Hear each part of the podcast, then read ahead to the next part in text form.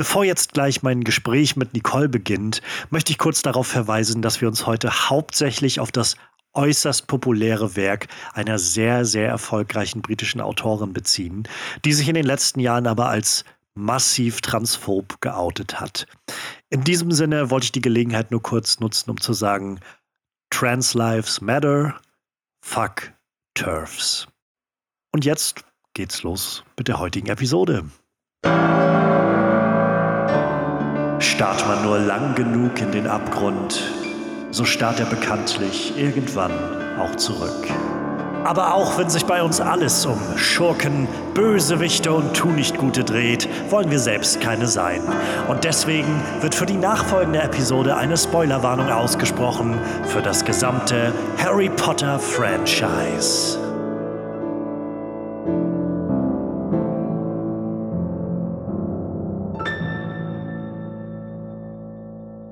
Herzlich willkommen zurück zu einer neuen Episode MVP Most Villainous Player, wo wir ja in den Garten Eden unserer liebsten Lieblingsfilme einkehren und uns sagen, hm, schauen wir uns doch diese eine Sache mal genauer an, die Schlange. Es ist der Podcast über Villains und Bösewichte. Und ja, wer zum ersten Mal reinhört und zuschaltet. Mein Name ist Johannes Klahn und wie schön, dass ihr da seid und mir Gesellschaft leistet in diesem kleinen neuen Podcast-Projekt, was ich hier jetzt angefangen habe. Ich bin sehr gespannt, wie das Ganze letztendlich rauskommt und was das Ganze wird. Ähm, Schön, dass ihr da seid. Und wie jede Folge habe ich mir einen Gast eingeladen. Und mein Gast hat mir einen Film mitgebracht. Und viel wichtiger noch, mein Gast hat mir einen Villain aus dem Film mitgebracht. Und wir wollen jetzt die nächste ja, Stunde, eineinhalb Stunden, irgendwie sowas in dem Dreh, mal gucken, wo das so hingeht, diese Folge nutzen und einfach mal diesen Villain ein bisschen abklopfen und mal die Frage stellen oder mal überlegen, warum dieser Villain vielleicht MVP-Material sein könnte. Und ja, der Villain heute ist auf jeden Fall, glaube ich, bisher der mit namenhafteste, bekannteste, ironischerweise oder, oder witzigerweise namenhafteste, weil gerade sein Name irgendwie ja in der Reihe selbst so eine kleine, kleine Mythologie mit sich bringt. Ähm, aber auf jeden Fall, glaube ich, so der, der, einer der großen einschlägigen Namen aus der modernen, ähm, modernen Filmgeschichte. Und ähm, der Gast oder die Gästin, die mir den mitgebracht hat. Ich bin schon sehr gespannt, jetzt mit ihr gleich quatschen zu können. Ähm, sie kommt abenteuerlich daher, sage ich jetzt mal, denn das ist eine sehr gute Überleitung. Sie ist nämlich ähm, die Bloggerin vom Small Town Adventure Blog. Ähm, ich freue mich sehr, dass sie heute hier ist und dass wir jetzt miteinander quatschen können. Äh, herzlich willkommen, Nicole. Ja, hallo an alle. Ähm, wie ihr schon gehört habt, mein Name ist Nicole und ich bin sonst, wie gesagt, auf smalltownadventure.net unterwegs. Und auch da machen Filme und Serien wirklich einen großen Bereich von meinem Blog aus, weil ich doch ganz oft über Sachen schreibe, die ich gesehen habe, die mich begeistert haben. Ich gucke aber auch immer mal so ein bisschen in die Streaming-Welt und was läuft denn so im Kino. Und das gibt es dann so ein bisschen mit so einem Mix, wie auch ja, mit privaten Details auch ein bisschen gemischt. Ja, ich freue mich sehr, dass du da bist. Also äh, in dem Blog lese ich auf jeden Fall immer mal wieder gerne rein. Ähm, du teilst das ja immer sehr, äh, sehr gut über, über Twitter mit raus, wenn da sowas Neues kommt. Und äh, genau darüber kam ich nämlich auch auf die Idee, ich glaube, wenn ich dieses ganze Projekt jetzt hier mache, ähm, wäre das sehr cool, Nicole mal dabei zu haben. Denn ja, wie du gerade schon gesagt hast, du hast irgendwie sehr, sehr breites Spektrum irgendwie dort und irgendwie, glaube ich, auch eine sehr große Verbundenheit zur Popkultur in verschiedensten Formen. Und das finde ich ist eine sehr gute, äh, sehr gute Voraussetzung für sowas, was jetzt hier passieren soll gleich. Ähm, ja, also schaut auf jeden Fall mal rein bei den Smalltown Adventures. Ich werde es auf jeden Fall noch mal verlinken in der Beschreibung zu diesem Track. Und ähm, jetzt soll es aber um was ganz Konkretes gehen, denn ja, ich habe es jetzt schon so ein bisschen angeteasert. Du hast äh, einen der, der ganz großen Namen der, des neuen Jahrtausends mitgebracht, was den Villain angeht. Ja, ähm, ich habe tatsächlich, ähm, als du mich gefragt hast, überlegt, okay, wen nehme ich denn jetzt? Weil ich bin ja wirklich ein bisschen mehr eigentlich in der Serienwelt unterwegs, muss ich gestehen. Und ähm, dann gibt es viele Filme, wo viele sagen, boah, die sollte man ja schon mal gesehen haben und die ich tatsächlich gar nicht gesehen habe. Dementsprechend hätte ich ganz viele Serien-Bösewichte ähm, mitbringen können. Und bei dem Film musste ich ein bisschen überlegen. Hab mir dann aber gedacht, okay, dann nimmst du halt mal einen, der dir schon recht früh begegnet ist und der dich wirklich über Jahre hinweg begleitet hat und wo, wo wirklich jeder irgendwie auch mitreden kann, weil ich mich dann wirklich sehr schnell für Lord Voldemort entschieden habe und gedacht habe, okay, machen das wir, reden wir halt mal darüber nicht genannt werden darf. In diesem Podcast werden wir seinen Namen, glaube ich, ausschließlich nennen. Ich, rate ich jetzt einfach mal. Ähm, ja, das finde ich sehr cool. Also ähm, zum einen so dieses Serienthema. Ich habe schon mehrere Leute, die ich angefragt habe, die dann meinten irgendwie, kann ich auch einen Serienwillen nehmen? Kann ich, kann ich auch noch einen Serienwillen nehmen? Ich mag die Idee sehr gerne und ich habe das schon so überlegt, vielleicht, wenn das Ganze sich mal irgendwie macht und keine Ahnung, kann man das vielleicht für eine zweite Staffel sich überlegen, mal so Serienwillens zu nehmen. Das Problem ist bloß, dann muss ich die Serien auch gesehen haben. Und es ist noch einfacher, jetzt gerade so einen Film mal zu gucken, wenn jemand einen Film mitbringt, als eine ganze Serie aufzuholen, die ich noch nicht gesehen habe. ähm, deshalb äh, Mal gucken. Also, wenn eine zweite Staffel mit Serien-Villains kommt, dann, äh, dann werde ich auf jeden Fall, denke ich, nochmal äh, dir Bescheid geben. Aber. Auf, auf, jeden Fall. Also, da gibt es mittlerweile richtig, richtig coole Figuren. Ich finde, da hat sich viel getan. Definitiv. Ähm, da würden mir auch so einige noch gleich einfallen. Ähm, aber ja, Lord Voldemort auf jeden Fall auch noch eine, eine wirklich große Hausnummer. Also definitiv, wo du meinst, da kann jeder irgendwie gleich was mit anfangen. Hundertprozentig. Also ich, ich jedenfalls aus so einer ganz, äh, ganz klaren Generation, die so irgendwie ähm, ab den 90ern aufgewachsen ist, wird auf jeden Fall wahrscheinlich jedes Kind in irgendeiner Form was, äh, was sofort assoziieren mit Lord Voldemort. Ja, wir haben uns überlegt, ähm, insofern hast du wahrscheinlich so ein bisschen den, den Middle Ground gefunden zwischen Serie und Film es ist ja schon eine Filmserie mittlerweile. Also es sind ja acht Filme geworden, die, äh, die da rausgebracht wurden, in denen Lord Voldemort immer mal eine mehr oder weniger große Rolle gespielt hat, aber irgendwie doch immer präsent war. Ähm, wir, wir haben im Vorfeld so ein bisschen überlegt und kamen so darauf, dass wir den sechsten Teil, Harry Potter und der Halbblutprinz, so ein bisschen als, als Angelpunkt nehmen werden, um gleich so ein bisschen einzusteigen. Und aber im Großen und Ganzen werden wir sicherlich über, also wenn wir über Lord Voldemort reden, nicht umherkommen, um die ganze Filmreihe, äh, zu, über die ganze Filmreihe zu sprechen und da so ein bisschen drauf einzugehen. Ähm, genau, aber ja, erstmal so Harry Potter und der Halbblutprinz. Also der Film ist 2009 rausgekommen und war der zweite Film aus der Harry Potter-Reihe, der von David Yates inszeniert wurde, der dann also seit Harry Potter und der Orden des Phönix eigentlich alles gemacht hat, was aus diesem Wizarding Worlds kam, sprich äh, Orden des Phönix, Halbblutprinz, Heiligtümer des Todes 1 und 2 und dann alles, was fantastische Vierwesen, Tierwesen bisher so gebracht haben. ist alles David Yates gewesen. Und ähm, ja, also ich meine, diese Filme waren ja nur auch über die 2000er hinweg ähm, einfach so der Hit. Warner Brothers großes Schlachtschiff war Harry Potter. Ähm, ich glaube, an der Stelle, als Harry Potter und der Halbblutprinz rauskam, war ich schon wieder so recht weit raus aus der Harry Potter Phase so. Ich habe die Bücher damals alle gelesen gehabt, aber mit dem Film habe ich dann irgendwann hatte ich irgendwann so die, das Interesse verloren. Ich glaube nach dem vierten oder fünften und dann erst im Nachhinein irgendwann mal noch sechs, sieben und acht dann so auf DVD geguckt oder so. Ähm, du hast ja nur Lord Voldemort mitgebracht und es kam jetzt auch schon vor der Aufnahme so ein bisschen durch. Ähm, ich rate mal, deine, deine Verbindung zu Harry Potter ist noch ein bisschen, ein bisschen tiefer als meine, könnte ich mir vorstellen. Ja, also tatsächlich, da war ich noch sehr stark bei Harry Potter drin ähm, zu dem Zeitpunkt. Also bei mir war es so, dass Harry Potter war, also der erste Teil war tatsächlich auch mein allererster richtiger Kinofilm was ja schon mal immer per se was recht Besonderes oh, ist. Ja. Ich weiß noch, dass wir dafür ähm, Karten gewonnen hatten und dann ging es mit der ganzen Familie rein. Ich war noch relativ klein, da war ich noch Grundschulalter auch tatsächlich und war natürlich total nervös. So erstes Mal Kino, erstes Mal Film, große Leinwand ist was Besonderes. Und schon allein das ist halt auch schon wieder was, wo ich natürlich eine Verbindung zu Harry Potter habe, wo ich eine schöne Erinnerung mitteile. Und ähm, ich glaube, ich habe tatsächlich die Bücher auch erst nach dem ersten Film gelesen, also gar nicht davor. Ähm, tatsächlich habe ich den ersten Film gesehen, fand den wirklich richtig cool.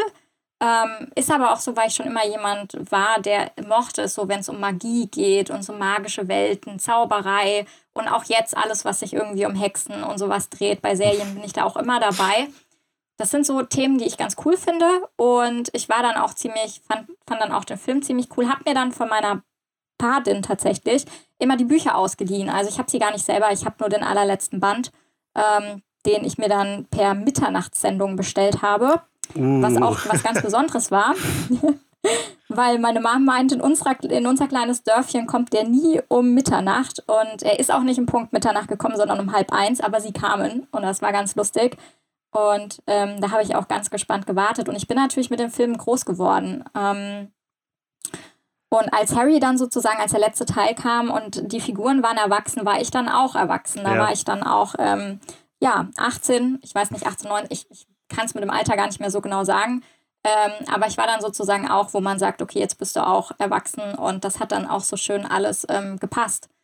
Und ja, ich habe einige davon im Kino dann auch gesehen. Da bin ich immer mit Freunden rein und wir haben uns einen schönen Tag gemacht. Ähm, beim sechsten Teil, glaube ich, das war einer, den ich tatsächlich gar nicht im Kino geguckt hatte. Wobei, wo ich mir auch ein bisschen unsicher bin, war ich da jetzt im Kino oder nicht. Ich weiß, ich war bei den letzten zwei Teilen.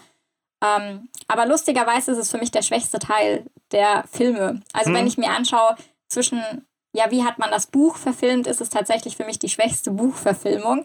Aber der wichtigste Teil, wenn es halt um Voldemort geht, natürlich.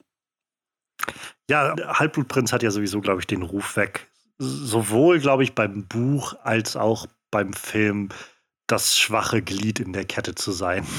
ähm, ich habe den Film halt ewig nicht mehr gesehen. Ich habe ihn halt einmal, glaube ich, vorher noch gesehen, bevor ich ihn jetzt heute äh, für unser Gespräch nochmal wiederholt geguckt habe. Und das ist halt schon Jahre her und da habe ich ihn auf DVD geguckt. Ich kann auf jeden Fall sagen, er ist besser, als ich ihn in Erinnerung hatte, als ich ihn in Erinnerung hatte. Aber ja, es ist, ich, ich finde, dem Film fehlt halt so ein bisschen ähm, irgendwie so eine, also der Geschichte selbst, das fand ich, glaube ich, im Buch auch, ähm, fehlt irgendwie so, so was, so was ganz Einzigartiges irgendwie. So, ich kann irgendwie im Kopf immer noch sagen, selbst als jemand, der halt Harry Potter jetzt nicht, der es gelesen hat alles und irgendwie als Kind auch sehr, sehr cool fand. Witzigerweise, ich glaube, wenn ich mich recht erinnere, Harry Potter, äh, der Stein der Weisen war auch einer der ersten Kinofilme, in dem ich war. Und ich meine, unsere ganze Schulklasse damals, unsere Grundschulklasse, ist irgendwie dahin gefahren, in meiner vagen Erinnerung.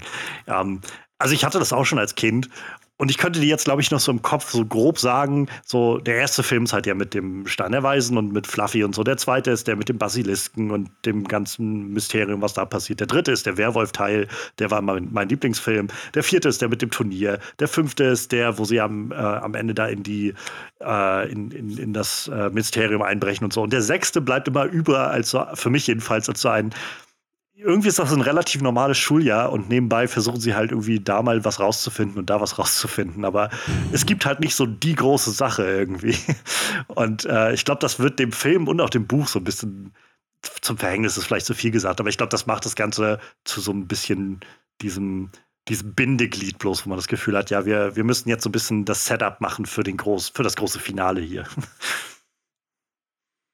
Ja, mich hat mich, also ich muss gestehen, mich haben am meisten die vielen Änderungen gestört. Also man hat ja irgendwelche Szenen dazu gedichtet, die halt auch keinen Sinn gemacht haben. Also ich meine, es ist ja schön, wenn man den Fuchsborn so abbrennen lässt, aber wenn er halt dann im siebten Teil wieder steht, dann ja, hm, fehlt da irgendwie die langfristige Konsequenz oder der, dann fragt man sich halt als Zuschauer, wieso, also wieso hat man diese Szene dazu gebracht, die ja im Buch gar nicht drin war, ähm, wenn sie ja doch eigentlich überhaupt keine ja. Konsequenz an sich hatte, ja. außer dass man halt nochmal, ja, diese, diesen Überfall, diese spannende ja. Überfallsequenz vielleicht mit drin hatte, aber das ist irgendwie so, das ist halt zu wenig, um dann zu sagen, jetzt dichte ich diese Szene dazu. Es das fühlt sich dann halt an wie so ein kurzer emotionaler ähm, Kick für den Zuschauer, der aber letztendlich ja ohne große Konsequenz bleibt. Aber das hätte ich dir zum Beispiel gerade gar nicht sagen können. Den siebten habe ich halt auch ewig nicht gesehen. Ich hätte jetzt gar nicht sagen können. Ich dachte, der wäre einfach kaputt gewesen, dann der Fuchsbau. Aber wenn der dann wieder steht im siebten, ist das natürlich irgendwie nicht sehr clever. Nee, nee, der, der steht wieder. Da hatte ich es auch tatsächlich, als ich, ähm, ich habe ja an Ostern, hatte ich dir erzählt, habe ich die Filme nochmal alle angeschaut. Als die bei Amazon Prime waren, dachte ich mir so, yay, ergreife ich mal die Chance, weil ich habe hier auch nur die letzten zwei Teile hier.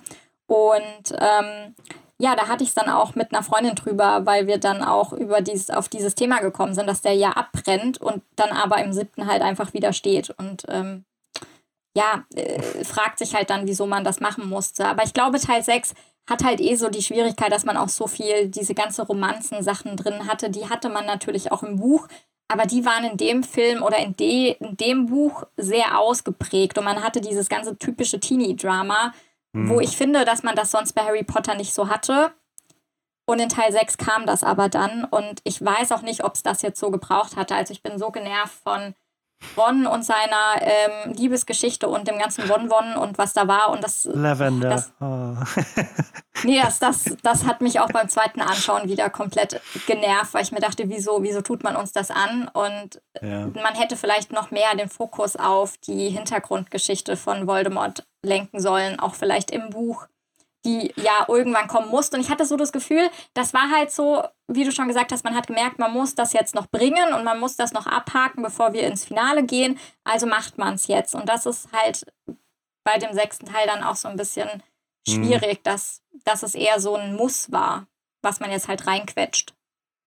Ja, wie gesagt, habe ich auch das Gefühl. Und witzigerweise habe ich genau das Gefühl, also so ein bisschen zwangsläufig das Gefühl, was diese, diese Beziehungskiste angeht. Also der sechste Film auf jeden Fall, ich weiß gar nicht im Buch, wie präsent es im Buch war. Also ich weiß, dass da auch diese Beziehungen drin waren, aber der Film ist ja schon sehr, sehr darauf angelegt. Also von, von Beginn an eigentlich an ist, spielt das irgendwie eine Rolle, dass so, dass alle irgendwie, naja, teenie-mäßig auf der Suche nach, nach Beziehungen sind und, und ersten Beziehungen sind. Und ähm, ich hatte jetzt beim Schauen heute so ein bisschen das Gefühl, Ihnen ist wahrscheinlich irgendwann aufgefallen, so, das sind alles Teenager, ne? Hm, eigentlich müssten die auch mal irgendwie so Beziehungserfahrungen machen. Ich glaube, das müssen wir jetzt auch alles, nach alles, was wir jetzt in den letzten Filmen noch gar nicht hatten, beziehungsweise es gab irgendwie mal eine kurze äh, Anbandelung von Harry und, und Cho Chang oder so.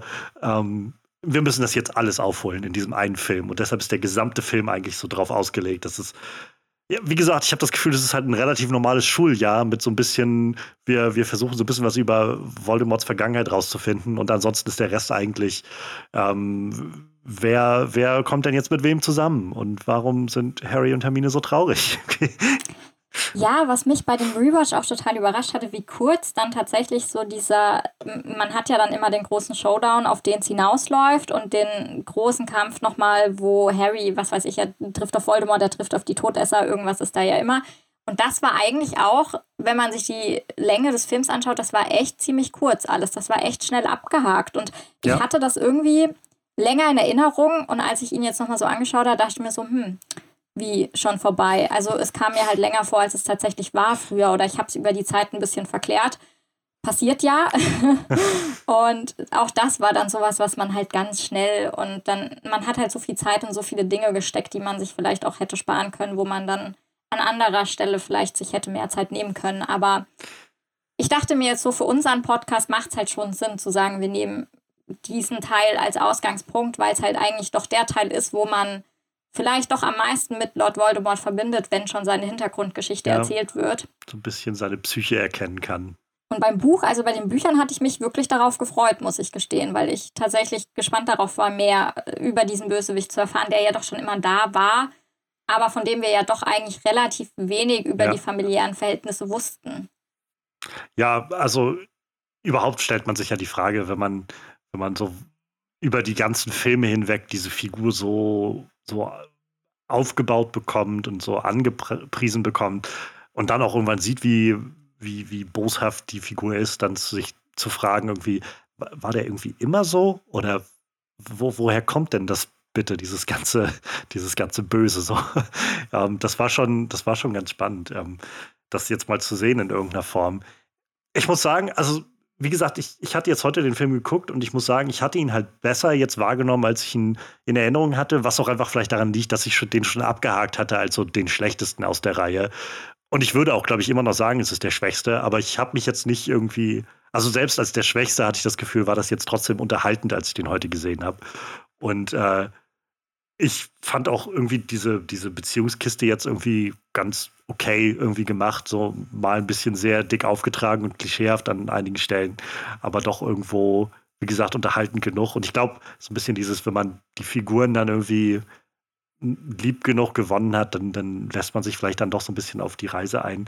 Aber was ich halt schon im, äh, im Buch, weiß ich damals, einfach so ein bisschen vor den Kopf stoßen fand und auch beim Film ist halt, dass es zum Schluss so diesen komischen, also diesen plötzlichen Szenenwechsel gibt und sie auf einmal, also Harry und Dumbledore auf einmal dann in diese abgelegene Höhle irgendwo hinreisen und da dann ähm, irgendwie ihre komischen Prüfungen da machen müssen und dieses äh, Dumbledore dieses verfluchte Wasser trinkt oder diesen, diesen Trank trinkt oder was das da ist und dann kommen irgendwie Zombies aus dem Wasser und sowas und das war alles so Dinge, wo ich irgendwie schon im Buch, glaube ich, damals dachte, das ist irgendwie ein ziemlich komischer Change of Pace, der hier gerade passiert.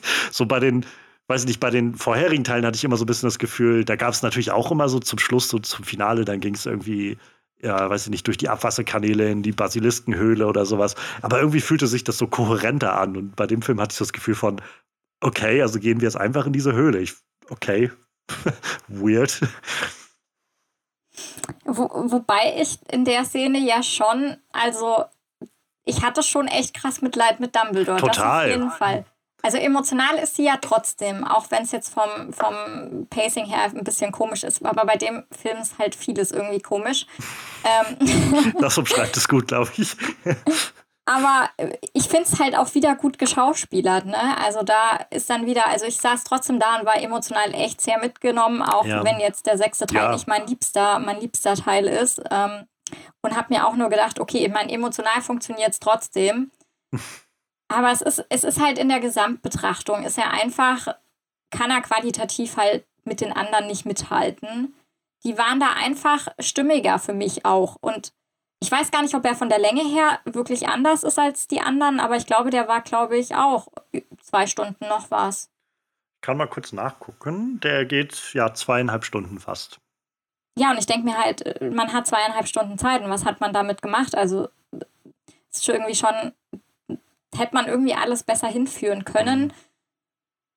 Ich muss gestehen, ich finde das Buch trotzdem nicht schlecht. Also ich wusste jetzt auch gar nicht, dass es so unbeliebt ist im, in, in, im Fandom. Also mir hat es eigentlich trotzdem ganz gut gefallen gehabt. Ich habe tatsächlich mehr Probleme mit dem Film gehabt und den, den Szenen, die man halt einfach dazu gedichtet hat, weil, ja, weil sie halt, wie gesagt, einfach auch keinen Sinn gemacht haben. Und das natürlich dann noch ärgerlicher ist, wenn man merkt, da geht irgendwie Zeit flöten, die man hätte besser nutzen können. Ja und der Film halt eh schon so ein bisschen Probleme hat mit seinem Tempo. Wie gesagt, mir war der finale Showdown, ging mir auch alles viel zu schnell. Und mir waren die Liebesszenen auch viel zu lang gezogen. Aber deshalb dachte ich jetzt, vielleicht ist er gar nicht mehr so lang wie die anderen Teile, aber dass sie halt irgendwie zweieinhalb Stunden, sie haben den Film einfach nicht gut genutzt. Ich glaube, die sind auch einfach nur noch immer nur noch länger geworden, die Filme. Also ich habe es jetzt nicht auf dem Schirm, ich kann das jetzt nicht verifizieren, aber so ich glaube, die ersten zwei Filme werden, glaube ich, knapp zwei Stunden gegangen sein. Das werden noch keine zweieinhalb Stunden Filme gewesen sein. Und ich glaube, je, je näher sie so dem Ende kamen, umso bombastischer wurden die immer. Und vielleicht war das auch so ein bisschen was, wo sie sich bei dem Film vielleicht so ein klein bisschen ver verrannt haben, zu sagen, wir, wir müssen das halt auf zweieinhalb Stunden strecken, statt halt vielleicht an den richtigen Stellen einfach was auszuspielen und an anderen ein bisschen was zu raffen oder so. wer weiß. Wobei um, der ähm. allerletzte Teil tatsächlich der kürzeste war. Also der ist, glaube ich, unter zwei Stunden. Ah, okay. Das hat, hat aber auch Sinn gemacht, weil man ja. hatte dann auch nicht mehr für die Handlung. Da gab es übrigens auch Szenen, die nicht im Buch waren, aber die waren wenigstens gut. Also es muss ja, es muss nicht immer schlecht sein, wenn Szenen dazukommen, weil gerade beim letzten Kampf hat man den, äh, beim letzten Kampf, also beim letzten Film hat man den Kampf ein bisschen größer gemacht als im Buch, wo ich mir im Buch schon dachte, oh, äh, Voldemort ist aber jetzt schnell irgendwie besiegt. Und man hat das im Film tatsächlich mhm. etwas ausgeschmückt und noch ein paar Szenen hinzugefügt, dass er nicht gleich K.O. ist.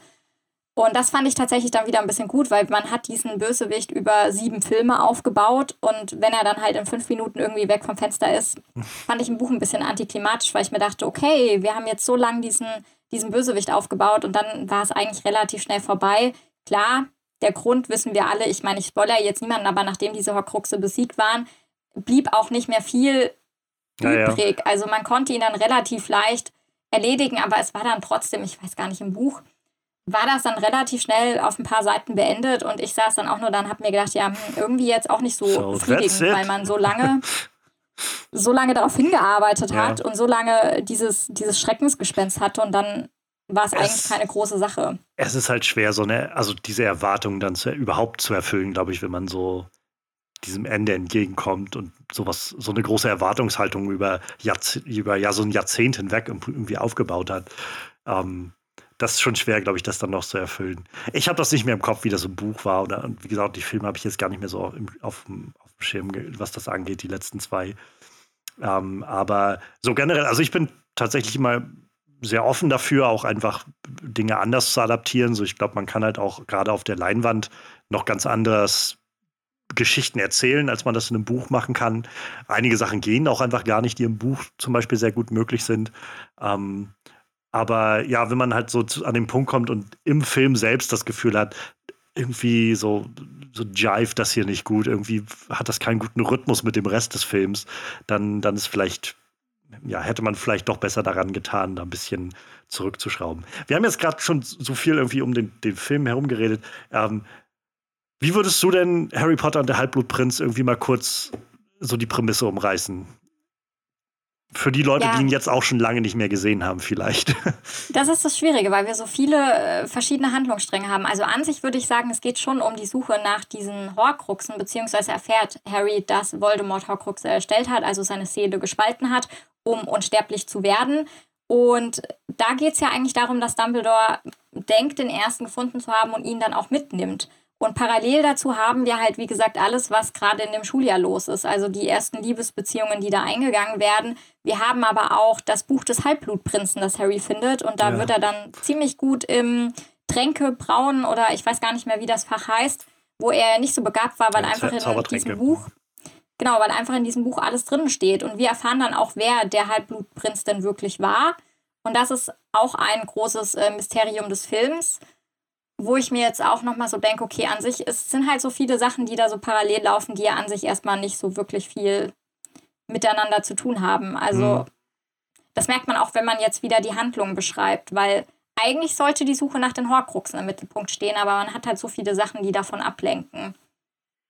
Ja, total. Also da, da, da ich glaube, das meine ich halt. Ich glaube, die restlichen Filme hatten irgendwie immer so ein gutes zentrales Element, was so alles an sich binden konnte. So, wenn du irgendwie das Trimagische Turnier am Laufen hast, dann passiert auch noch eine ganze Menge ringsherum, aber dieses Turnier fokussiert das irgendwie alles immer wieder und schafft es dann so, das zum Schluss alles gut zusammenzubringen. Wo ich halt bei der Halbblutprinz jetzt auch das Gefühl hatte von, hm, okay, also hier laufen halt so zwei, drei Sachen nebeneinander her und zum Schluss gehen sie halt in die Höhle und dann stirbt Dumbledore und das war's. Spoiler. Aber ich wäre jetzt hier rein. Nee, aber stimmt, das, das war in dem vorigen Film schon immer ganz schön. Also im ersten hat man ja wirklich diesen Stein der Weißen, nach dem sie suchen, und das ist auch ganz klar im Fokus. Dann beim zweiten haben wir das Tagebuch, um das es geht, und der Basilisk, der da rumrennt. Ähm, beim dritten geht es ja immer um Sirius Black. Also man hat halt diesen Fokus darauf. Dem fünften haben wir ja diese ganzen, die Verbindung zwischen Harry und Voldemort, wo er dann die ganzen Sachen sieht. Ja. Das ist halt einfach so, man hat diesen einen zentralen Handlungsstrang. Und ja, man hat im fünften Teil nochmal nebenbei die Romanze eingebaut, aber sie war halt wirklich eine dezente Nebengeschichte. Und es war auch im vierten Teil immer eine schöne Nebengeschichte beim Trimagischen Turnier, dass man halt diesen Ball eingebaut hat und ne, dann gehen die da hin und dann hatte man auch so ein bisschen so diese ersten kleinen Liebesgeschichten, aber halt nicht so, dass es jetzt so überlagert wird. Mhm. Weil im sechsten war schon viel los, weil es geht ja auch noch darum, eine Erinnerung von dem Slughorn, dem Lehrer, da zu bekommen, was er quasi Voldemort verraten hat über die Horcruxe. Also da ist schon relativ viel passiert. Und deshalb hatten wir auch wieder das Buch für den Halbblutprinzen, weil dadurch konnte Harry überhaupt erst dieses, dieses Glücks, diesen Glückstrank bekommen, womit er dann auch die Erinnerung bekommen hat. Ja. Also es war alles so ein bisschen, da, da war schon, da war schon ziemlich viel. Ja, total. Und und also das, ich weiß noch beim Buchlesen, damals hatte ich schon das Gefühl, ähm, und auch beim Film geht mir das halt so, ich glaube, am Schluss soll das halt so ein krasser Reveal sein, so der Twist, das rauskommt. Snape war die ganze Zeit der Halbblutprinz, so ungefähr. Und ich weiß, damals im Buch hat mich das schon relativ so, okay, das finde ich jetzt nicht so spannend, wie das, glaube ich, intentioniert war. ähm, so, das das, es wirkt, keine Ahnung, es, es wirkt halt nicht so verbindlich oder, oder so Gewicht, voller Gewicht, wie, wie manch anderes Ende das irgendwie sein könnte. So. Ähm, es, ja, es wirkt halt einfach so für mich immer so ein bisschen wie, ja, wir müssen halt irgendwie noch diese, diese, diese ganze Geschichte mit dem Buch noch irgendwie wieder zurückbringen auf alles, was wir da gesehen haben mit mit Dumbledore und so weiter in irgendeiner Form. Also, keine Ahnung, Snape war der Halbblutprinz. Weil spielt ja, glaube ich, auch später keine Rolle mehr oder so. Also es kommt ja, glaube ich, nie mehr irgendwann nochmal zur Sprache, dass Snape jetzt der selbsternannte Halbblutprinz war oder so. Nee, also tatsächlich hat es jetzt für den finalen Teil ähm, keine Relevanz. Ich meine, es ist halt nochmal so, Snape bringt ja dann am Ende des sechsten Teils Voldemort um. Wir wissen ja auch, Dumbledore, weil er die Schwur geleistet hat, äh, Dumbledore, Dumbledore, Entschuldigung, bin ich schon wieder, war ich schon wieder falsch im Kopf. Nee, wir wissen ja auch, ähm, dass er den Schwur geleistet hat und dass Dumbledore das ja auch wusste. Ich glaube, das war halt einfach nochmal, er hat ja dann im letzten Teil nochmal eine große Rolle gespielt, wo man dann die Enthüllung hat, wow, Snape ist ja jetzt doch nicht so böse gewesen. Er hat ja doch immer versucht, Harry zu helfen und auch zu schützen. Und vieles ist eigentlich ganz anders, als wir das uns gedacht haben. Vielleicht deshalb, aber ich meine im Prinzip, nee, es, es spielt dann keine Rolle mehr, dass er der Halbblutprinz war. Also ja. an sich hat es jetzt halt nur wirklich die, Re ich, ich weiß jetzt nicht, was für eine Relevanz es an sich haben sollte, aber ja. es, es, es, es, hat dann eigentlich, es hat dann keinen langlebigen Effekt mehr. Äh, genau das ist, glaube ich, was ich meine. Also ich will das gerne, ich, ich will nicht sagen, dass es eine, eine, eine schlechte Story-Entscheidung ist oder so, aber ich glaube, es hat halt einfach nicht das erhoffte Payoff für mich so emotional, wenn ich das höre, dass Snape der Halbblutprinz war, wo ich dann denke irgendwie, oh mein Gott, mind blown, oh meine Güte, so, sondern irgendwie so, okay, dann war er jetzt derjenige, der das Buch geschrieben hat. Selbst das war für mich jetzt nicht das massive Mysterium über den Film hinweg, wenn ich ehrlich bin, zu sagen, wer hat bloß dieses Buch geschrieben? So, sondern irgendwie, okay, ja, irgendjemand hat dieses Buch geschrieben. Das Problem ist ja auch, ich habe den Film ja, also ich habe die Filme und die Bücher halt echt gelesen, als ich jünger war. Und ich glaube, würde ich sie jetzt heute erst entdecken, also ich glaube, ich würde die Filme trotzdem gut finden, einfach aufgrund der Magie und so und mhm. das Grundthema, das es halt gibt. Aber viele Dinge würden für mich tatsächlich auch nicht mehr funktionieren. Und das äh, wird dann auch Thema sein, wenn wir über Voldemort sprechen, weil vieles hat natürlich echt mit dem Alter zu tun gehabt, als ich, als ich diese Filme konsumiert habe, wo ja wo ich halt leichter natürlich von Dingen beeindruckt war oder leichter vor Dingen vielleicht auch Angst hatte, wo man natürlich später dann irgendwann sich denkt, so, mh, hm, war irgendwie früher aber besser, hat früher besser funktioniert. Und gut, man wird dann älter und man blickt dann natürlich auch ganz anders auf diese Filmreihe, aber heute gibt es da halt einige Dinge, wo ich sagen muss, mh, hm, ja, schwierig. Ja, es gibt auf jeden Fall so einige problematische Aspekte in der, in der Filmreihe. Ich glaube, also vielleicht das sei an dieser Stelle auch mal kurz wenigstens angerissen. Also wir, äh, wir reden jetzt irgendwie über diese ganze Harry Potter-Reihe und so und über den Villain da drinne, Lord Voldemort. Ähm, wir sind uns durchaus bewusst der Tatsache, dass sich äh, J.K. Rowling, die Autorin des, dieser Werke, in den letzten ein, zwei Jahren irgendwie doch sehr öffentlich als auch so eine Art Real-Villain irgendwie entpuppt hat, mit einer ziemlich transphoben ähm, ja, Agenda, glaube ich, die sie da so rausträgt. Ähm, das ist uns sehr wohl bewusst. Darum soll es jetzt hier in diesem Podcast nicht so wirklich gehen, aber ich möchte es dann doch irgendwie mal kurz so acknowledged haben, mal kurz angesprochen haben. Ähm, davon ab, ähm, sag ich mal, von diesen, diesen Aspekten. Mein Herz ist, gehört, glaube ich, Mittelerde. Also ich bin so ein, so ein unglaublich großer Herr der Ringe-Fan. Ähm, auch sowas, wo die Filme mich zum Fan gemacht haben und jetzt dann im späteren Verlauf meines Lebens die Bücher mich noch mehr daran gebunden haben. Und das ist sowas, wo ich merke, dass da halt so ein Autor hintersteckt mit J.R.R. Tolkien, der so, so viel irgendwie Worldbuilding betreibt und sich so viel Gedanken macht um so die Mechanismen in dieser Welt und so. Und das ist immer sowas, was ich damals schon als Kind irgendwie immer so ein bisschen äh, witzig fand bei Harry Potter und mittlerweile noch mehr so das Gefühl habe von, ich glaube, J.K. Rowling ist jetzt einfach nicht diejenige, die als sie diese Werke geschrieben hat, einen großen Weitblick hatte, so, sondern irgendwie so von Buch zu Buch immer irgendwelche Dinge neu da reingeschrieben hat. Ob das jetzt die Welt völlig auf den Kopf stellt, die sie da kreiert hat oder nicht. So.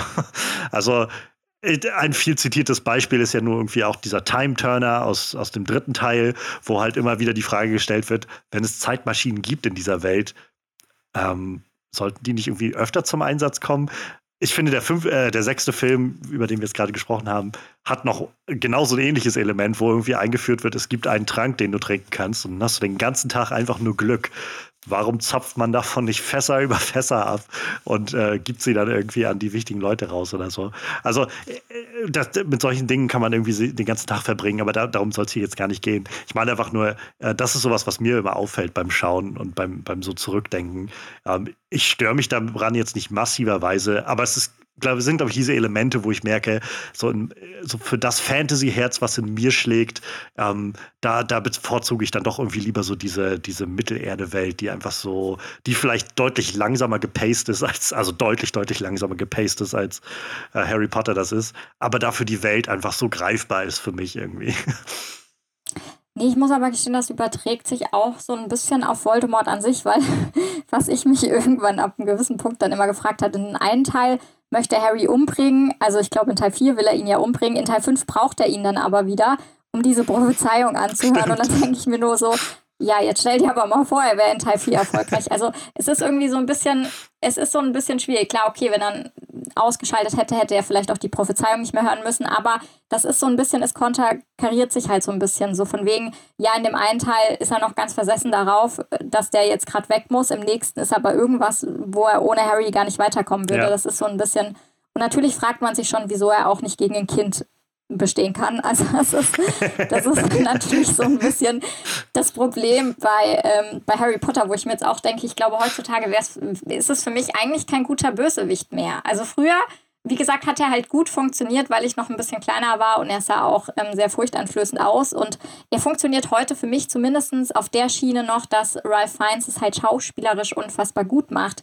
Und ich natürlich, wenn ich die Filme anschaue, dann wirklich eher dazu tendiere, die Schauspielerei von Ralph Fiennes zu bewundern, als jetzt tatsächlich so den Bösewicht an sich. Und das ist sowas, was sich bei mir auf jeden Fall geändert hatte, weil ich nicht finde, dass es ein guter Bösewicht ist. Ich finde den nicht gut ausgearbeitet. Ich finde, da gibt es viel, viel bessere Bösewichte, die auch ähm, eine viel bessere Hintergrundgeschichte haben, die viel komplexer auch sind und wo viel spannendere Fragen aufgeworfen werden. Und hier hat man ja doch eher die klassische Weiß, Schwarz-Weiß-Zeichnung. Man ja, hat total. Harry als den Helden, man hat Voldemort klar als den Bösen und man hat auch eine total stereotypische Hintergrundgeschichte für ihn. Also da ist jetzt nichts, wo ich jetzt sagen muss, wow, irgendwie neu, irgendwie revolutionär. Früher hat, als Kind hat es mich halt nicht so interessiert. Ja. Da, also, hat, da hat man ja auch gar, noch gar nicht so viel gesehen an Filmen. Das, ich meine, wie gesagt, Harry Potter war so der erste Zugang für mich zu Kino ja. und man fängt dann natürlich irgendwann an und man erweitert den Kosmos und man trifft dann auch irgendwie auf Produktionen oder Filme, wo die Bösewichte auch viel besser natürlich gemacht sind, als jetzt das, mit dem man angefangen hat. Definitiv. Ähm, also äh, zum einen äh, war das jetzt ein, ein sehr schöner so Seitentorpedo auf dieses ganze Konzept dieses Podcasts, so zur Hälfte schon mal zu sagen, so, ist eigentlich kein guter Villain. Aber unabhängig davon, du, du hast es, glaube ich, sehr auf den Punkt gebracht. So, es ist halt ein unglaublich ähm, einfaches, so binäres Villain-Konzept sozusagen. Das ist halt sehr schwarz-weiß. Du hast halt irgendwie den guten Helden und du hast halt den bösen, bösen Villain. Und äh, wir sind jetzt ja gerade schon dabei. Wir gehen jetzt, glaube ich, mal so langsam zu unserem Hauptprogramm, so dem Lord Voldemort persönlich. Ähm, der, ja, wie du, wie du sagst, er ist halt böse und er ist jetzt auch nicht wirklich mit einer komplexen Hintergrundgeschichte ausgestattet oder so. Er ist halt, er ist halt einfach evil, also so richtig, richtig evil. Ja, die Frage ist halt, ob das schlimm ist. Das habe ich mich heute jetzt so gefragt. Ja, ist es wirklich das schlimm, kann man wenn man hinterfragen. Wenn man jemanden hat, der wirklich nur böse ist. Also ich, ich habe ja immer Spaß, dann den Schauspielern dazu zu gucken, was sie draus machen. Und ich glaube, es funktioniert in dem Maße so gut, weil du halt so einen talentierten Schauspieler hast, der das sehr gut rüberbringt. Ich glaube, das hätte mhm. auch komplett in die Hose gehen können, wenn da jemand gewesen wäre, der natürlich viel weniger Talent aufweist ja. und der da nicht so, ja, nicht so dieses Auftreten gehabt hätte wie Ralph Fiennes, weil der dann das doch sehr furchteinflößend rüberbringt mit der Art und Weise, wie er spricht, wie er sich bewegt. Gut, über die Optik kann man jetzt streiten, ob das jetzt wirklich als Kind fand ich es furchteinflößend. Heutzutage natürlich habe ich jetzt nicht mehr so viel Angst vor dem Make-up, den man ihm da verpasst hat, aber an sich funktioniert es halt doch wegen des Hauptdarstellers und man hat ja unterschiedliche Arten von Bösewichten. Also ja. ich meine, er ist halt ein absoluter Soziopath durch und durch und äh, ich, ich brauche da jetzt auch nicht unbedingt nochmal eine Möglichkeit, dass ich vielleicht der Bösewicht jetzt wieder Wiedergutmachung leisten kann. Ja. Das brauche ich auch nicht immer. Manchmal ist halt eine Person einfach böse und gut ist und man hat Spaß dabei zuzugucken, wie sie böse ist. Man weiß aber trotzdem, dass das natürlich falsch ist, was die Figur macht. Und es ist eine andere Art, aber Klar ist es immer schöner, wenn man jetzt sagt, okay, man hat da irgendwie einen komplexen Charakter mit einer total tollen Hintergrundgeschichte, die irgendwie nochmal was komplett eigenes ist. Das gibt einem Bösewicht natürlich immer nochmal ein bisschen Auftrieb und lässt ihn vielleicht auch hervorstechen, aber die Frage ist halt, muss das immer sein? ich glaube, das ist genau die richtige Frage. Also ähm, für mich jedenfalls, also ich denke, da, da wird man auch so keine, keine allgemeingültige Antwort drauf finden, aber ich merke so für mich, ähm, hängt es, glaube ich, einfach viel von der Welt ab, in der das Ganze angesiedelt ist und wie mir das Ganze halt unterbreitet wird. Also gerade diese Harry Potter Welt und ich glaube, da spielt also so ein großes Element davon, dass man eben das so von von also nicht nur gesehen hat, wie die Schauspieler heranwachsen in den Filmen, sondern auch wie diese Filme gereift sind. Also gerade die ersten zwei Filme sind ja noch deutlich kindhafter und kindlicher, als es dann so die letzten drei, vier Filme sind. Sondern die werden ja auch irgendwie immer reifer, die Filme, so je älter die Schauspieler werden. Und ich glaube, das hat so ein bisschen was damit zu tun, dass man halt schon in diese Welt gestartet ist, die ja auch von Anfang an irgendwie sehr klar macht. Also ja, es gibt jetzt nicht nur die, die, die völlig fehlerfreien und, und äh, rein guten Helden oder so. Aber es gibt jetzt trotzdem nicht, es ist nicht Game of Thrones oder so, wo du halt diese, diese Westeros-Welt hast von eigentlich sind alles, alle Figuren, die auftauchen, sind irgendwie gut und schlecht gleichermaßen und, und tragen nur unterschiedliche Facetten davon nach außen oder so und sind so in sich sehr zerrissen, sondern das ist halt nun mal diese, diese Hogwarts-Welt oder Wizarding Worlds ist halt so eine Welt von, du hast guten Zauberer und die ganz klar gut definierten Helden und Heldinnen. Und dann hast du halt die, den Bösen. Und der Böse ist halt einfach die, die Manifestation allen Übels, so ungefähr. Und ich glaube, es funktioniert für mich. Und ich glaube, man kann damit ja auch so ein bisschen die Frage verbinden, also so, so, ich sag mal, eindimensional wie Lord Voldemort ist, trotzdem hat das ja irgendwie geschafft, einen enormen Popkultur-Stempel ähm, zu hinterlassen. Und ich glaube, das hat halt viel damit zu tun, dass die Filme es schaffen, also die Geschichte sowohl in den Büchern als auch in den Filmen, es irgendwie sehr gut geschafft haben, zum einen eine sehr große Erwartungshaltung aufzubauen, indem er so groß angekündigt wird und, und man immer so kleinere Momente irgendwie mitbekommt, so was das für ein, für ein grausamer Typ sein muss. Und wenn er dann nachher auftaucht, kann das Ganze schon mithalten. Und ich glaube gerade, also in den Filmen ist die Performance von Ralph Fiennes eine unglaublich äh, zentrale, ein zentraler Aspekt davon, warum das aufgeht, irgendwie diese Rechnung.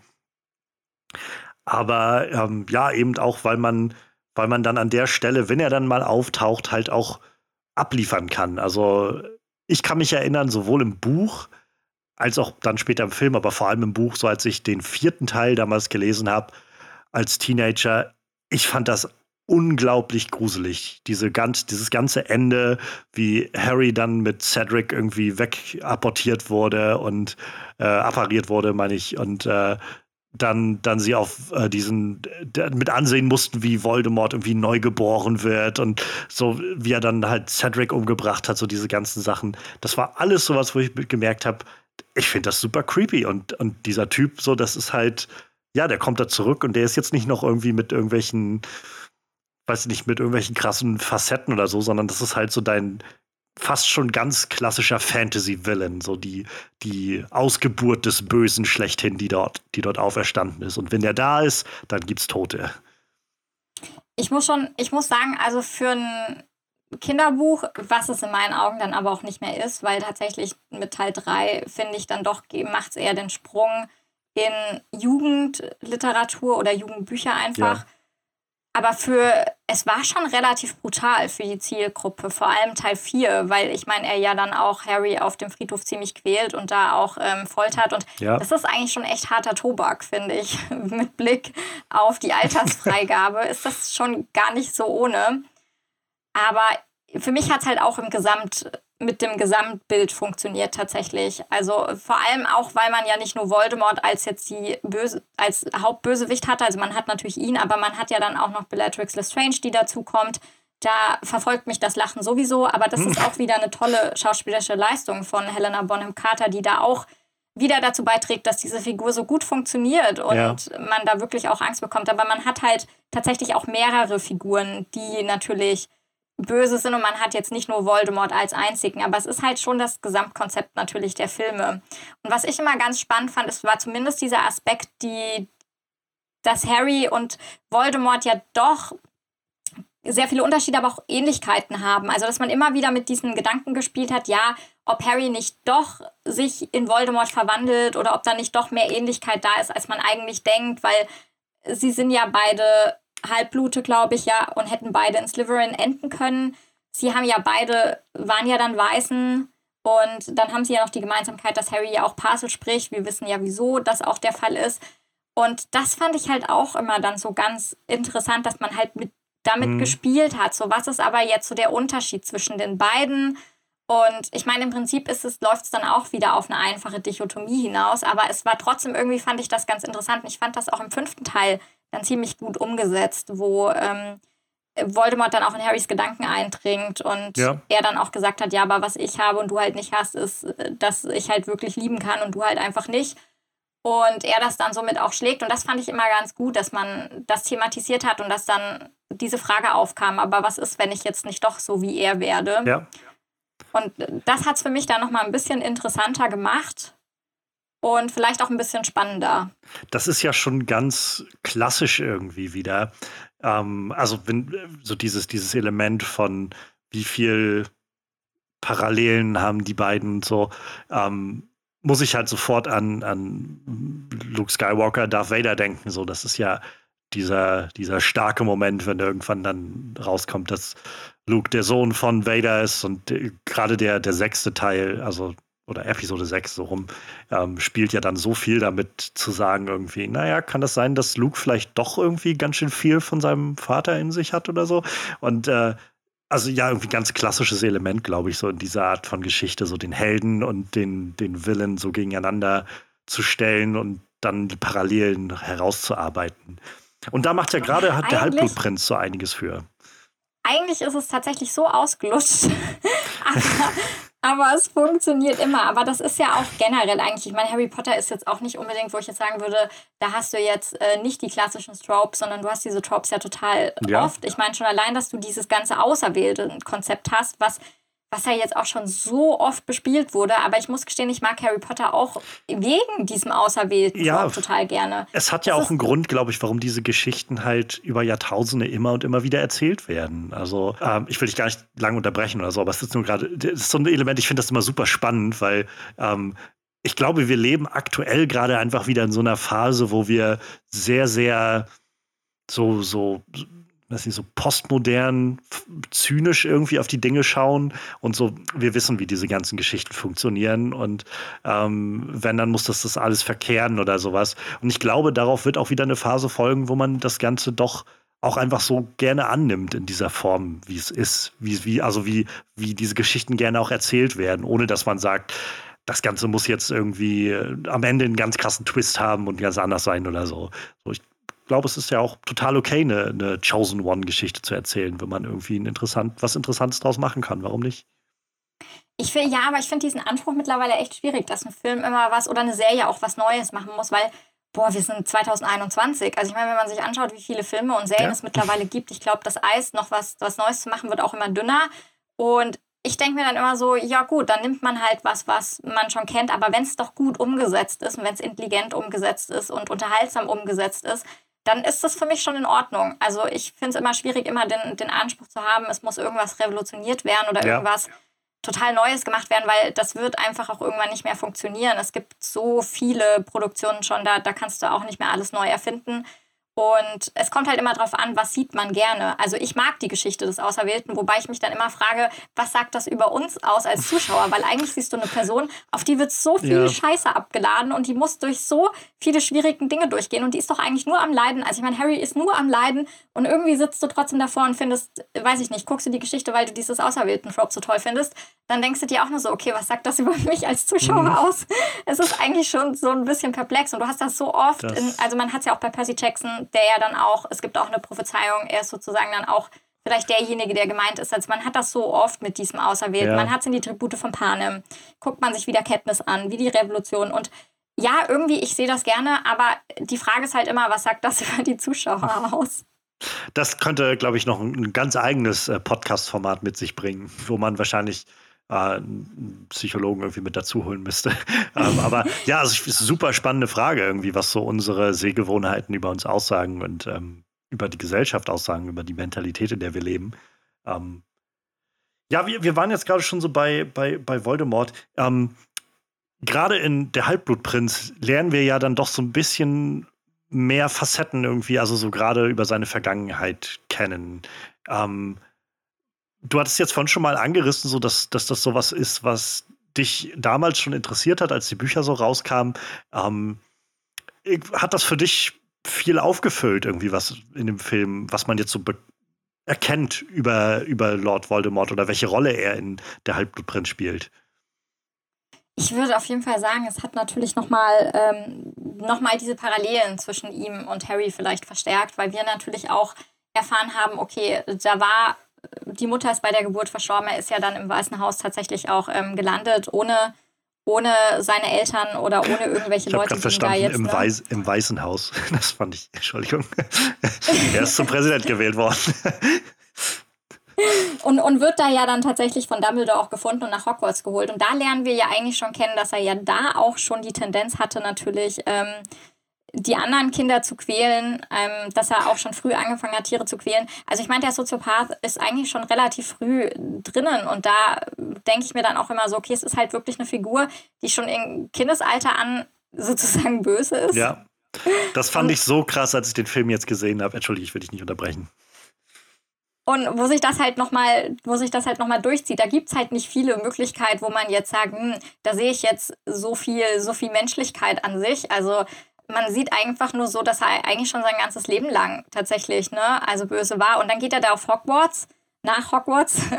Und da ist es dann natürlich so, dass er sich da ja relativ gut zusammenreißt. Also das finde ich auch so ein bisschen den interessanten Part, über den wir ja im zweiten Teil ein bisschen was erfahren haben wo wir ja wirklich auch die jüngere Variante dann sehen und dann ist auch wirklich eine sehr manipulative Figur ist, sehr kalt, aber er halt genau weiß, was er tun muss, um das zu bekommen, was er haben möchte und er natürlich dann nach außen hin auch so eine Figur ist, die das, die das schön spielen kann, diesen charmanten, die charmante Person, die dann doch schon die ersten Anhänger um sich schart. Und das finde ich, das finde ich immer so ganz interessant und da finde ich es schade, dass wir da weniger gesehen haben bislang, weil das dann immer so ein Punkt ist bei Bösewichten, dieses Spiel mit, mh, hm, jetzt manipulieren sie und das kann man immer ganz gut filmisch machen und das ist auch immer ja. das, wo ich dann auch immer spannend umgesetzt finde.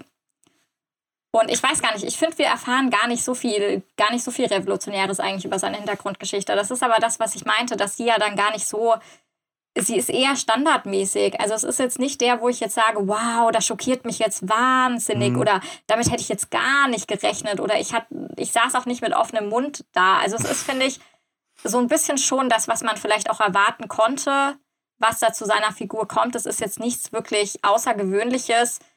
Es ist auch nicht, dass wir da jetzt total die Figur hätten, die jetzt mega die krassen Entwicklungssprünge macht. Er ist ja doch eher so eine statische Figur über die Reihe hinweg und der auch immer wieder die gleichen Fehler macht. Also an sich ist es jetzt tatsächlich nicht so, dass ich jetzt sage, wow, die Hintergrundgeschichte hätte mich jetzt voll vom Hocker gehauen. Ja, also ich fand es halt ganz krass und es unterstreicht, glaube ich, nochmal, wie sehr diese Filme in diesem, äh, diesem gut-böse Modus sind. Also so wirklich bis auf Gedeih und Verderb. Also ich, ich weiß jetzt nicht mehr, ob es im Buch, sag ich mal, nuancierter war, aber ich fand das so krass, als ich den Film jetzt gesehen habe heute und dann nochmal sah, so von dem ersten Moment an, als Dumbledore, als man in dieser Erinnerung von Dumbledore das sieht, wie er äh, den kleinen Tom Riddle im, im Waisenhaus aufsucht und du sofort siehst, dieses Kind ist böse. Also, also einfach nur böse, so wie es da sitzt und spricht und dann davon spricht, dass es Leute quält. Also ich kann, ich kann machen, dass es den anderen wehtut, die mir die, die mir nicht gefallen oder sowas. Aber auch so eiskalt, okay. ne? Ja. In dem Moment. So wirklich und, ruhig und eiskalt gesagt, als wäre es gerade, als würde er sich gerade irgendwie über sein Frühstück unterhalten. Also. Ach, das ist halt sowas, wo ich dann so das Gefühl habe, hm, Dumbledore, also ich meine, mächtiger Magier auf jeden Fall, aber ich glaube, so ein paar Social Skills wären nicht verkehrt gewesen, wenn du dir einfach nochmal so einen Social Worker irgendwie dazugeholt hättest oder so, statt zu sagen, ja, wir bringen den Jungen in die Schule, wo er so richtig aufblühen kann in allem. Und dann gab es ja später dann noch diesen Fla Flashback, diese, diese Erinnerung halt von ähm, Slughorn, wo man ihn dann sieht. Und auch da war er halt so, wo ich, wo ich gedacht habe, meine Güte, wie, also es ist ja nicht mal so, als ob er sich groß verstellt oder so, weil da versucht irgendwie als, als Teenager irgendwie so, ach, so wie Harry das macht mit Slughorn, wo er dann irgendwie so, dann, ach, Professor, ja, schön Sie hier im, äh, irgendwie wieder hier im, in, im, äh, in der Bar anzutreffen oder sowas. Und, ah, oh, Professor, was haben Sie hier für eine schöne Uhr oder so, sondern er geht einfach nur auch mit dem bösen Blick durch, äh, durch das Büro von Slughorn und ist irgendwie, sagen Sie, Slughorn, ich habe heute über Horcruxe gelesen. Erzählen Sie mir mehr davon. ähm, ja, okay. man, man erklärt das ja, dass er ja doch jemand war, der, der sehr intelligent ist und wo Slughorn das natürlich dann auch ja, ja. eher auf die Neugier geschoben hat von ihm. Ich fand es halt nur so witzig, weil das so, wie gesagt, der Film, also das, die Filme framen das einfach so der, dieser Junge war von Anfang an böse. So. Und, und, es gab keinen, keinen Moment, wo ich jeweils das Gefühl hatte, was bei den paar Sachen, die man jetzt bloß gesehen hat, ja, der war mal irgendwie deutlich facettenreicher und es hat sich dann im, im Bösen so niedergelassen, sondern es ist, wirkt wirklich so wie, der war als Kind schon böse und der war auch als Jugendlicher einfach nur böse, so wie er da vor diesem Feuer steht und, und Slakon noch meint dann irgendwie, ähm, ja, man muss halt jemanden dafür töten für so einen Horcrux. Und dann er dann irgendwie meint, könnte man auch eine Seele in sieben Teile spalten. das aber das ist, das ist rein hypothetisch, oder? Und er sich einfach nur umdreht und ihn anguckt. okay. Das ist Panic Button ich glaube, im Buch ist er auch nicht facettenreich. Also es ist tatsächlich mhm. schon sehr lange her, als ich die Bücher gelesen habe, muss ich gestehen, aber ich kann mich nicht erinnern, dass ich er da jetzt nicht, aber, ja. facettenreicher gewesen wäre. Aber das ist ja auch schon wieder ganz lustig. Ähm, das ist halt so eine einfache Lösung. Also an sich würde ich jetzt als Lehrer vielleicht über so ein Thema jetzt die Antwort nicht so einfach rausgeben. Und das ist halt auch so, ich meine, er muss ja, er spricht ihn da einmal drauf an und kriegt halt schon die Antwort. Und das ist halt auch so, wo man sich denkt, oh, das ging aber jetzt arg schnell, das erzählst du aber jetzt doch sehr schnell, teilst du diese Informationen, obwohl du ja findest, das ist sowas, was er eigentlich gar nicht wissen sollte, aber komm, hauen wir mal raus, passiert bestimmt nichts Schlimmes. Das ist halt auch schon wieder so sehr einfach gelöst. Also. Ja. Also ich, ich glaube, man, man, man kann ja schon so mit, mit Wohlwollen irgendwie davon ausgehen, dass er sich wahrscheinlich schon noch anders gibt oder so. Es ist halt einfach nur in diesen zwei Szenen oder was das sind, die man letztendlich in diesem Film bloß hat von, äh, von Tom Riddle als, als Kind oder als Teenager. Ähm, ist halt beides auf so einer Ebene von, ähm, ja, nee, er, egal wo der hingeht, er strahlt sofort aus, ich bin böse. Und man fragt sich dann so ein bisschen, und das hat weder Dumbledore noch irgendwer anders von den Lehrern hat gesagt, wir sollten das vielleicht im Auge behalten oder vielleicht ist es nicht die beste Idee, ihn hier zu haben oder so. Ja, es ist alles ein bisschen komisch. Ich meine, wir erfahren ja auch vieles, was er Schlimmes getan hat, sowieso nur über, äh, ja, kommuniziert, weil ich meine, man ja. erfährt dann ja auch noch zu der Vorgeschichte, dass er ja dann auch die restlichen Familienmitglieder umgebracht hat, bis auf den einen Onkel, der dann quasi die Schuld dafür bekommen hat. Das sind halt so Sachen, die werden halt einfach mal kurz erwähnt und mhm. okay, gut. Und das zeigt halt nochmal, okay, er ist halt ein waschechter Psychopath, der dann auch noch den Rest seiner Familie umbringt, um da den um einen Horcrux zu machen. Ich weiß nicht, ob es der erste war. Das sind halt dann, es wird halt viel über das Schlimme, was Voldemort tut, ja. geredet. Und ich habe dann auch ganz oft äh, in Kritiken gelesen, dass man aber gar nicht sieht, die schlimmen Sachen, die er tut. Und klar, es ist halt, das ist halt dann auch wieder ein bisschen der Zielgruppe geschuldet. Ich meine, ich glaube, das wäre dann auch ein bisschen too much gewesen, wenn man solche Sachen in die Filme inkludiert ja. hätte. Und dann hat man natürlich die, man hat halt diese große, ja, diese Legende um ihn aufgebaut, zu der dessen Name nicht genannt werden darf. Und er ist so schlimm und so. Und viele haben dann halt auch sagen wirklich, aber man sieht ja gar nicht, wie schlimm er ist. Also. Ja, ich glaube, das ist immer ein, ein, schwieriger Punkt, das zu erwischen. Gerade, also ich glaube, es ist in einem, einem einzigen Film ist es schon schwierig, ähm, aber in so einer Filmreihe wahrscheinlich noch mehr, den Punkt zu erwischen, wo du halt aufhörst, den Willen so vorzubereiten und anzukündigen und so dessen Reputation aufzubauen und dann halt ihn wirklich einführst und zeigst, was er tut. Ähm, ich fand, also ohne dass ich jetzt die ganze Harry Potter-Reihe gesehen hätte, aber in, in der Halbblutprinz, wo Voldemort letztendlich ja nur als Junge auftaucht, also in, in voller Gestalt ist er ja nicht einmal zu sehen in dem Film. Ähm, aber ich fand, der Film hat das tatsächlich ziemlich gut geschafft, mir nochmal vor Augen zu halten. Also du hast es gerade schon gesagt, so psychopathisch irgendwie, wie dieser Mensch drauf ist oder dieser Mann drauf ist. Ähm, bei mir ist vor allem dieses Ding so Sadismus. Es hat sich mir so eingeprägt, irgendwie durch den Halbblutprinzen nochmal, das zu sehen, wie viel, also was für ein sadistischer Geist irgendwie dahinter steckt.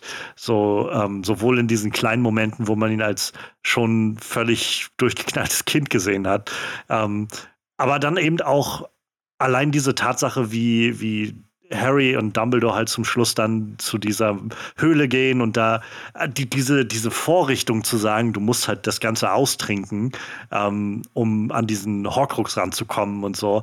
So, das war sowas, wo ich gedacht habe, was für ein Sadismus da drin steckt, was für ein Sadismus da draus spricht. So, das ist, das, das macht schon, ohne dass, dass er jetzt anwesend ist, prägt das irgendwie schon so eine, so eine, oder führt mir das so eine Facette von Voldemort sehr, sehr vor Augen ähm, die, die ihn, glaube ich, auszeichnet. Eben genau diesen psychopathischen Aspekt, dieses, diesen Sadismus, diese Freude daran, andere Leute leiden zu lassen.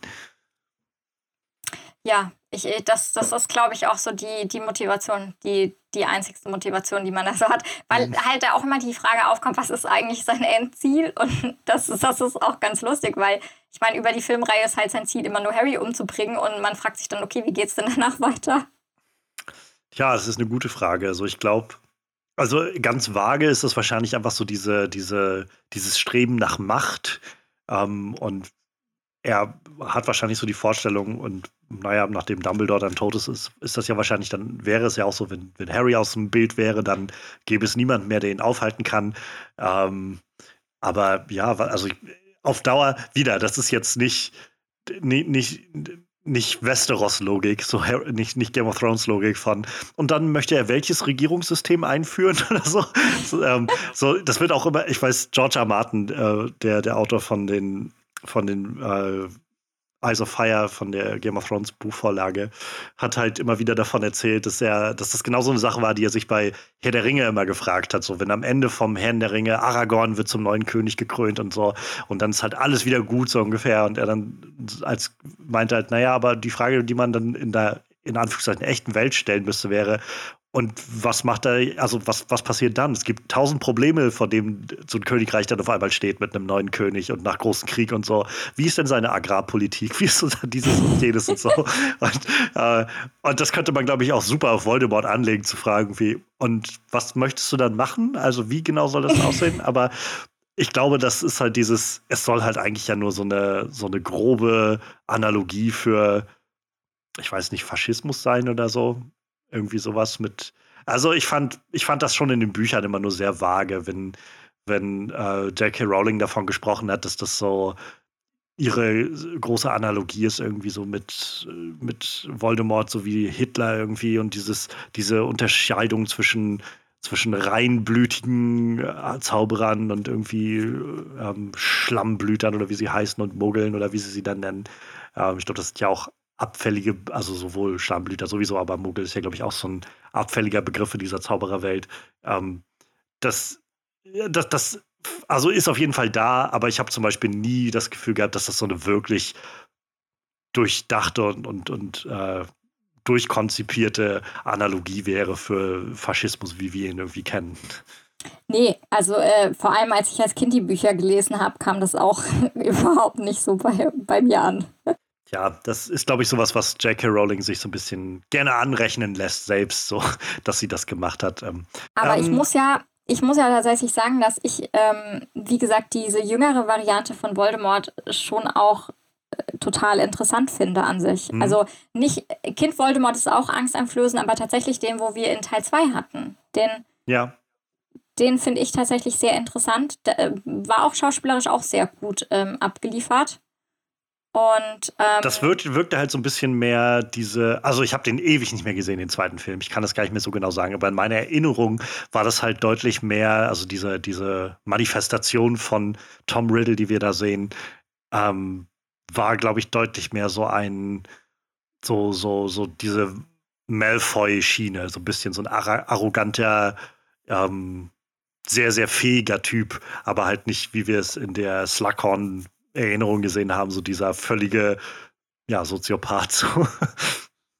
Na, ich finde, da kannst du natürlich mit der Figur vielleicht auch noch mehr machen. Also auch was vielleicht jetzt noch ein paar Facetten oder ein bisschen mehr Tiefgang an sich anbelangt. Ich glaube, das ist nochmal so ein Punkt, wo man ansetzen könnte, um der Figur vielleicht doch noch was hinzuzufügen. Ja. Was sie ein bisschen interessanter macht oder vielleicht auch, was heißt jetzt interessanter? Ich meine, es ist nicht so, dass Lord Voldemort total uninteressant ist oder sie halt vielleicht nochmal irgendwie ein bisschen von anderen Bösewichten absetzt oder mal aus diesem eindimensionalen Spektrum rausholt. Ich glaube, da hat man noch echt ein bisschen Potenzial. Da wäre, glaube ich, definitiv noch was gewesen, was man da hätte noch machen können. Ähm, ja, sie, sie haben sich auf jeden Fall sehr definitiv für eine Sache entschieden, äh, ihn, ihn einfach erstmal möglichst böse darstellen zu lassen, dann den Situationen, die sie haben. Ähm, was meinst du denn, warum, also wir hatten es jetzt schon gesagt, so und ich glaube, so wirklich widersprechen würde da keiner so, es ist jetzt nicht die, die facettenreichste Figur, es ist jetzt nicht die, ähm, die, die, die einzigartigste Figur irgendwie. Und doch ist Lord Voldemort irgendwie sehr in der, in der Popkultur verankert so, und, und vielen Leuten ein Begriff.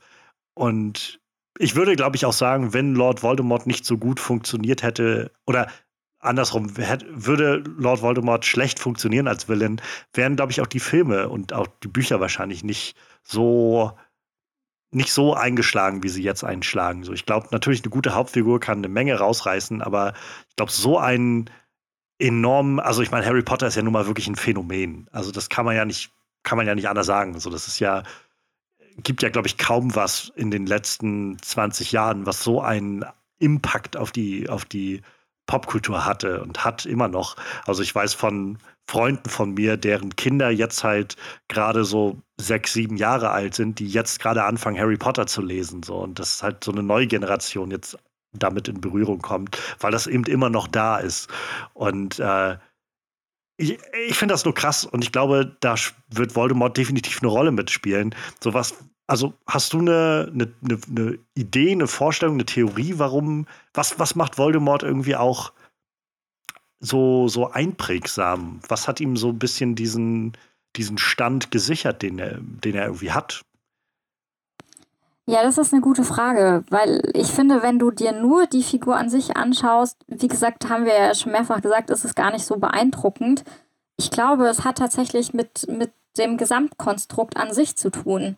Also die Welt, in der das Ganze spielt, die Art und Weise mit diesem auserwählten Trope und äh, dass man halt Voldemort und Harry hat, wo dann ja diese eng verbundene Geschichte ist und man hat diese Ähnlichkeiten und man spielt mit diesen Fragen und man hat halt durch Harry natürlich auch diesen, diese Sympathiefigur, mit der man natürlich mitleidet und wo man natürlich auch möchte, dass der Held am Ende über den Bösewicht siegt und das ist halt dann auch genau das, was natürlich im Verlauf des Filmes auch passiert oder was am Ende auch passiert. Wir haben halt dieses Ende, wo natürlich das Gute dann auch über das Böse gesiegt hat. Es ist diese klassische, diese klassische Heldengeschichte an sich, wo man eine Person hat, die, ja, die dann wirklich dazulernt, über sich hinauswächst und die dann auch den, den Bösewicht besiegt. Ich, ich weiß nicht, ob es das ist, aber für mich war es tatsächlich immer so die, dieses, dieses Gegenspiel zwischen Harry und Voldemort, was mich fasziniert hat. Ich glaube, Voldemort alleine ohne Harry, nee, geht,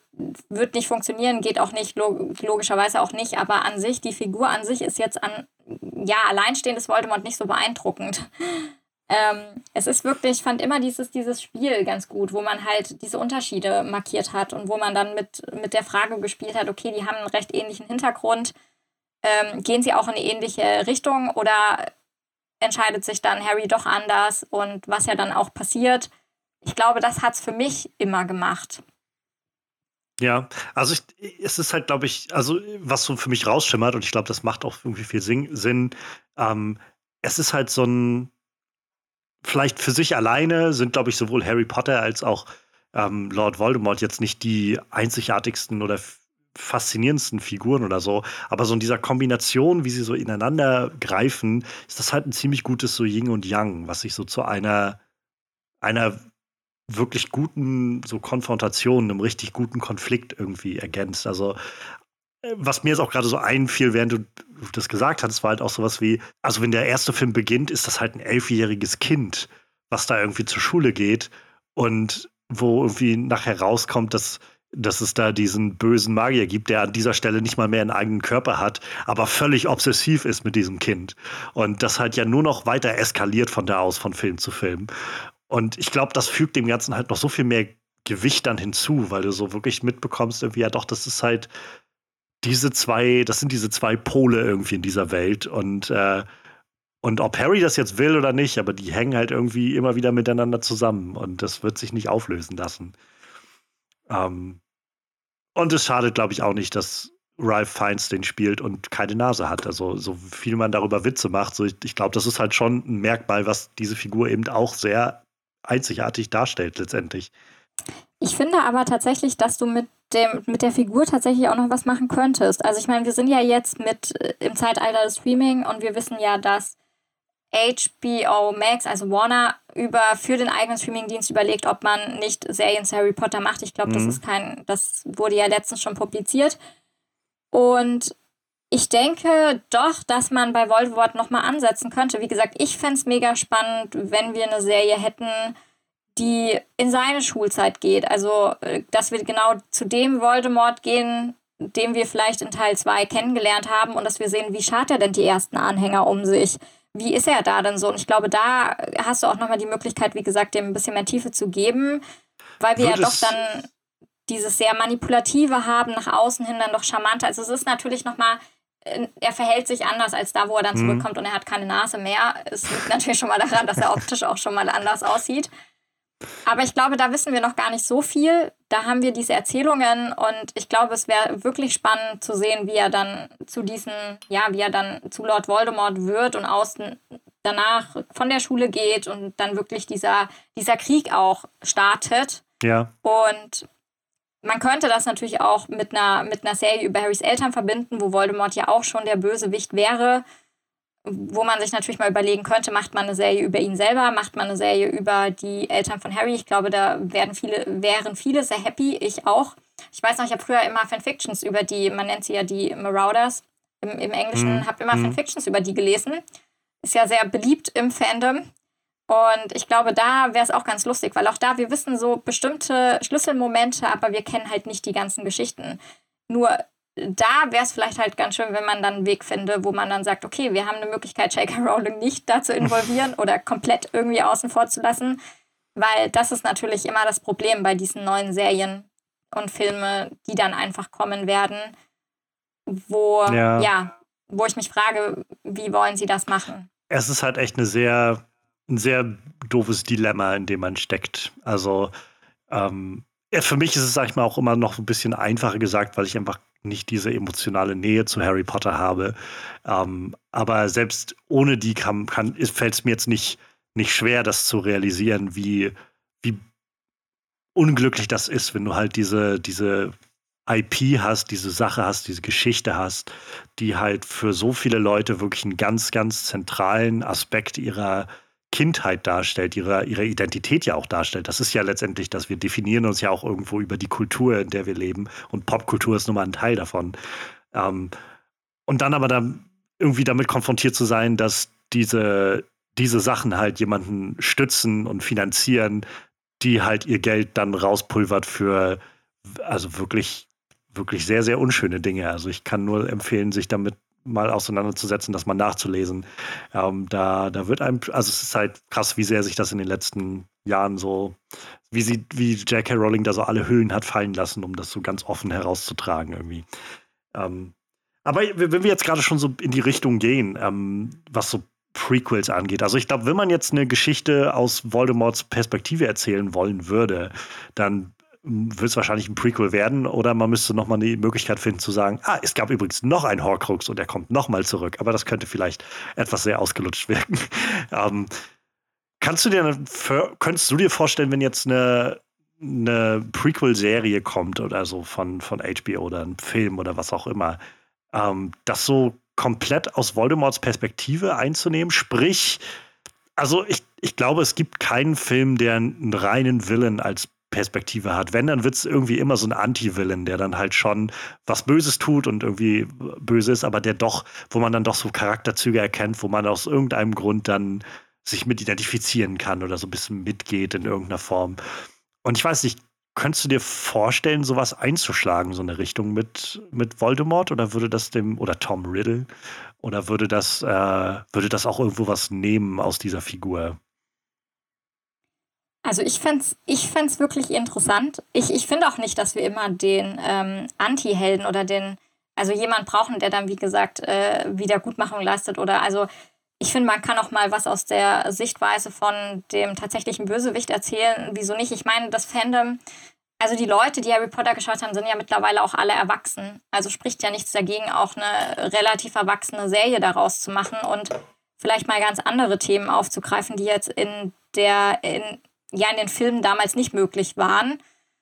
Und wobei natürlich die Figur, ich meine, wir wissen ja, wie gesagt, noch gar nicht so viel. Wir wissen ja, dass er sich in Hogwarts ja. dann doch wieder relativ zusammengerissen hat und Hogwarts ja doch auch irgendwie sein Zuhause war und dass er da ja doch auch wieder eine gewisse Verbindung hat. Und ich meine, ich glaube, von der Mythologie her wollte er dann auch als Lehrer an der Schule bleiben. Also es gab ja wirklich Möglichkeiten, vielleicht zu sagen, okay, er hätte noch einen anderen Weg einschlagen können. Ich glaube schon, dass man auch nochmal, obwohl er dann ganz klar der Bösewicht ist, dass man trotzdem auch menschliche Momente in diese Serie einbauen könnte. Weil wir ja, wie gesagt, gar nicht so wirklich viel wissen, ja. was da jetzt wirklich war. Und ich glaube schon, dass man ihm dann nochmal so ein paar, ja, Momente geben könnte, die vielleicht dann doch nochmal ein ganz anderes Bild darauf werfen, aber trotzdem spricht ja nichts dagegen, dass er halt nicht wie andere Bösewichte dann vielleicht den, die dann doch in diese Wiedergutmachung Richtung gehen, sagen wir jetzt zum Beispiel nee, also Loki, der ja dann ja, doch eher so ein bisschen Anti-Held ist. Das ist auf jeden Fall Anti-Held, ja. Dass er halt dann doch dass er letzten Endes nicht wahrnimmt, dass vielleicht dann doch der innere Drang oder Wunsch da gewesen wäre, aber er dann am Ende sich doch hier für diesen Weg, ähm, seinen ursprünglichen Weg entscheidet. Aber es, man kann ja in so einer Serie diese Zweifelmomente, man könnte das ja vor dem Gespräch mit Slughorn vielleicht machen, weil da war das Kind dann schon in den Brunnen gefallen, da war schon klar, was er machen würde, aber ich meine, Hogwarts ist ja sehr lange und ich meine, das war ja auch erst in seinem letzten Jahr, ähm, als er ihn da angesprochen hat.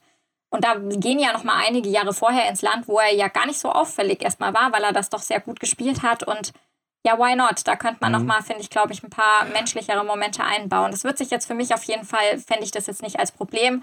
Und ich fände es jetzt auch nicht irgendwie schwierig mit dem, was ich später über die Figur weiß. Also wir haben da noch so viele schwarze, schwarze Flecken sozusagen. Mhm wo ich sagen würde, doch, das, das wäre mal ein ganz interessanter Ansatz und es könnte die Figur natürlich aus einer Eindimensionalität auch rausholen und vielleicht nochmal andere Sichtweisen mit draufgeben. Und wenn man das ablehnt, wie gesagt, die Marauders sind auch immer eine Möglichkeit, da wäre aber halt dann wieder der klassische Bösewicht schon, wo er ähnlich wie bei Harry natürlich dann auftritt und gegen den Orden und gegen die Familie Potter dann natürlich auch in den in den Krieg zieht, wo man natürlich auch weiß, wie die Geschichte endet, was auch wieder ganz interessant ist, weil man ja dann sieht, wie kam, wie hat sich das dann alles dazu entwickelt. Also ich denke schon. Ich, ich glaube, da könnte man, da könnte man doch ein bisschen was machen. Man braucht halt einen charismatischen Schauspieler, der das dann auch gut ja, ne, rüberbringt. Ne, ja. Also ich, ich glaube, so ein bisschen also ich glaube auch, dass man das machen kann. Ich glaube, so ein bisschen die Frage, die, die sich mir stellt, ist, ob man das Ganze halt eher aufzieht wie so eine, wie, ähm, wie so eine Fall from, from Grace Geschichte, dass man halt anfängt mit einem Tom Riddle, der irgendwie ganz gut irgendwie nach seiner traumatischen Kindheit oder so, traumatisierenden Kindheit, äh, sich ganz gut irgendwie als, als Schüler da eingefunden hat und irgendwie auch sehr, sehr liebenswerte Züge zeigt oder so. Und man sieht dann so, wie, wie Dinge ihm widerfahren und er Stück für Stück halt sich abwendet von dem, dem guten Pfad sozusagen. Oder ob man halt so ein bisschen diese Joker, eigentlich zitiere ich den Film nicht gerne, ich mag den nicht sehr gern, aber äh, unabhängig davon, dass vielleicht so diese Joker oder auch sowas wie der Pate die Richtung einschlägt, zu sagen, wir sehen eigentlich nur den, den Aufstieg eines Villains von vornherein. Wir sehen von Anfang an, das ist der Böse, der hat zwar so ein paar Facetten, die irgendwie für den Zuschauer ja so ein bisschen interessant machen müssen, dass man dem zugucken will, weil ansonsten wird es irgendwie, glaube ich, schwierig, Leute dazu zu überreden, sich anzugucken, wie jemand eine Terrorzelle oder sowas aufbaut. Aber ähm, wir sehen eigentlich von Anfang an, sein Ziel ist gesetzt und er will halt einfach, wir verfolgen einfach nur, wie er diesen, diesen bösen Plan folgt. Ich glaube, das sind die zwei Varianten in meinem Kopf gerade. Und ich weiß nicht so recht, welche ich davon tatsächlich bevorzugen würde. So, ich finde es immer gut, wenn man, also auch spannend, wenn man so sieht, wie, wie vielleicht jemand korrumpiert wird und, und äh, sich irgendwie vielleicht auch ähm, ganz aktiv gegen das Gute entscheidet äh, an irgendeinem Punkt oder so und das Gefühl hat, ähm, nee, ich bin halt einfach so böse und deshalb will ich mich jetzt dem ganz hingeben oder so. Ähm, aber ich weiß halt nicht, ob mir das für, für jemanden wie Voldemort tatsächlich was hinzufügt oder ob ich dann irgendwann das Gefühl habe, das ist, glaube ich, so ein bisschen das, was ich zum Beispiel bei Fantastische Tierwesen das Problem habe, dass sie in dem zweiten Film davon, glaube ich, einführen, dass es da Nagini gibt, dass halt das eine Tänzerin, glaube ich, in diesem Zirkus ist oder so, eine, eine naja, irgendwie gute Dame und eine gute Frau. Und dann muss ich mir, wenn ich, die sich aber irgendwie ab und an in so, so, eine Schlange verwandelt. Und dann muss ich mir irgendwie vor Augen führen, dass diese tolle Frau irgendwann einfach eine unglaublich böse Schlange ist, die von Neville Longbottom geköpft wird. und dann denke ich so, hm, irgendwie hat mir das nicht viel dazu, also nicht, nicht viel hinzugefügt. Und ich weiß nicht, ob das bei Voldemort vielleicht auch so wäre. Ja, es ist auf jeden Fall schwierig. Es ist ja eh die Frage mit den Harry Potter-Serien, wann ist der Punkt erreicht, wo du dann einfach nur noch quasi versuchst, da so viel wie möglich Geld rauszuholen, aber es macht eigentlich auch gar keinen Sinn mehr. Also äh, ich, wie gesagt, mit Fantastische Tierwesen kann ich eh nichts anfangen. Das ist schon so, die, diese Verfilmung, die braucht es für mich ehrlich gesagt nicht. Das ist schon für mich eher so, okay, da versucht man nochmal Geld mitzunehmen. Und gerade auch, weil man dann sagt, man macht fünf Teile draus, das ist für mich ganz klar, okay, melken der, der Cash-Cow sozusagen, ähm, wo ich aber auch sage, nee, muss einfach nicht sein. Und das ist natürlich bei den Serien dann auch die Frage, was macht wirklich Sinn und was nicht. Es kommt halt wirklich darauf an, wie man es, wie es dann umgesetzt wird. Ich, ich bin halt immer jemand, der sagt, okay, ich bin jetzt erstmal immer ganz offen und gucke mir an, auf welche Ideen kommen die denn so was ähm, lassen sie sich da so einfallen und dann wartet man mal ab, wie sind denn die ersten Bilder, wie ist der erste Trailer, macht es vielleicht doch Sinn und fälle dann mein Urteil. Mhm. Ich denke halt nur, dass, dass es bestimmt, Voldemort bestimmt eine, beziehungsweise seine Schulzeit sicherlich was ist, wo man sich Gedanken machen wird, ob man darüber eine Serie nicht macht. Also weil es macht halt, macht halt Sinn, weil wir, es ist eine etablierte Figur, die jeder kennt und wir wissen gar nicht so viel aus der Schulzeit. Wir haben nur ein paar Schlüsselmomente, also da gäbe es noch genügend, sage ich jetzt mal, dunkle Flecken zu füllen. Und ist halt dann die Frage, mit welchem Weg man geht. Sagt man, okay, ja. man hat wirklich ihn als den, als den reinen Bösewicht oder man zeigt ihn wirklich auch sehr menschlich. Und selbst wenn wir jetzt ihn als reinen Bösewicht haben, man tut ja dann andere Figuren etablieren, die als Sympathieträger funktionieren. Er ist ja dann nicht die einzigste Hauptfigur. Also da kommt ja dann noch ein Cast an seine Seite, wo dann wahrscheinlich Leute dabei sind, mit denen man dann, wo man mehr den Zugang findet. Aber ja, klar, die Frage stellt sich immer, braucht man es, braucht man es nicht? Äh, ich, ich denke, es kann irgendwie in beide Richtungen schlagen. Es kann wunderbar funktionieren, so eine, so eine Serie zu Voldemort, es kann aber auch komplett in die Hose gehen. Und das ist halt immer, immer sehr schwierig. Es ist halt, ich meine, viele sagen halt schon, sie wollen gar nichts mehr sehen aus dem Universum und äh, denken sich so, okay, wir haben diese Harry Potter-Filme, das reicht ja auch. Andere denken sich ja, man kann noch so viel daraus machen. Es ist so, es ist so ein bisschen schwierig und es ist kein leichtes Thema, auch aufgrund dessen, was natürlich alles abseits noch los ist, mhm. wie gesagt. Und ähm, es ist, da stellt sich halt die Frage, soll man das überhaupt alles nochmal aufgreifen, dieses, diese Welt, oder soll man sie nicht einfach ruhen lassen? Was, was ist da jetzt das Beste an sich? Natürlich hast du Potenzial, Geschichten zu erzählen, aber die Frage stellt sich halt auch, muss das unbedingt sein?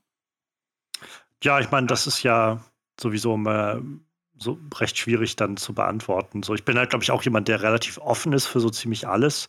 Wenn man einen interessanten Spin dafür findet, warum nicht? Ähm, so, ich lasse mich auch gerne vom, vom Gegenteil überzeugen ähm, bei vielen Sachen. Ähm, mal, mal, mal, schauen, was, mit was HBO noch so um die Ecke kommen wird. Also früher oder später werden wir, glaube ich, Voldemort wiedersehen in irgendeiner Form. Also das, das wird, glaube ich, nicht ausbleiben. Nicht bei dem Einfluss, den Harry Potter einfach immer noch hat ähm, auf.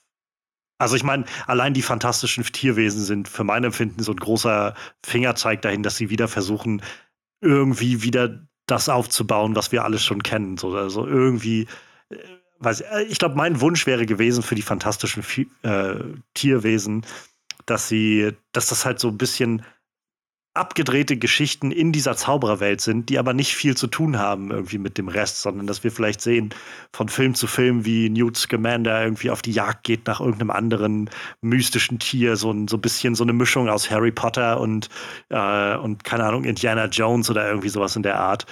Ähm, aber irgendwie haben sie schon mit dem ersten Film und mit dem zweiten dann sehr, sehr deutlich gemacht. Naja, das fantastische Tierwesen schön und gut, aber eigentlich wollen wir wieder zurück zu den Sachen, die ihr alle schon kennt. Also hier sind Dumbledore, hier sind McGonagall, hier, sind, hier ist Hogwarts nochmal. So, und äh, das, hier ist Nagini und so weiter und so fort. So, und ich glaube, das spricht für mich allein schon dafür, dass wir ihn in irgendeiner Form früher oder später wiedersehen werden. Ob das jetzt sein wird in einer Prequel-Serie oder in, weiß nicht, ich weiß gar nicht, ich habe mich mit dem äh, Harry Potter and the Lost Child, hieß das so, das, dieses achte Buch, ähm, jetzt nicht gar nicht weiter beschäftigt oder so. Ich weiß nicht, ob er da drin auch auftaucht, ähm, aber in irgendeiner Form werden wir ihn, glaube ich, wiedersehen. Harry Potter and the Cursed Child. Cursed Child, das so hieß es, fand genau. ich auch gar nicht gut. Also ich muss ja gestehen, wo ich tatsächlich raus wäre, wäre, wenn man jetzt einfach die, die Harry Potter-Filme nochmal neu auflegt, weil dazu sind sie einfach noch zu präsent und ja, auch ja, ähm, noch nicht alt genug. Wobei mittlerweile wird ja so viel so schnell wieder aufgelegt, gerade wenn du dir die Serienwelt anschaust. Ich meine, da werden jetzt Serien noch aufgelegt, die sind noch nicht mal lange irgendwie ähm, beendet worden und dann gibt es irgendwie eine Neuauflage und du denkst dir mittlerweile auch schon, was ist das denn jetzt? Also brauche ich jetzt ehrlich gesagt auch nicht. Das wäre, finde ich, ein großer Fehler, wenn man das macht, weil das würde auch einfach nicht funktionieren.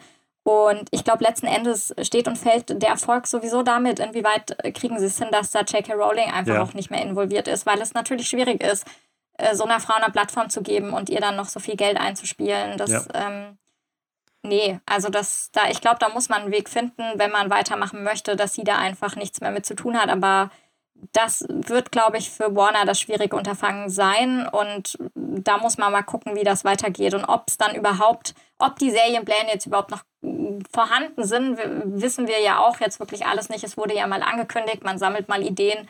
Man muss ja auch gucken, inwieweit geht das überhaupt äh, den nächsten Schritt weiter, vor allem mit vielen Entwicklungen, die sich da jetzt noch ergeben.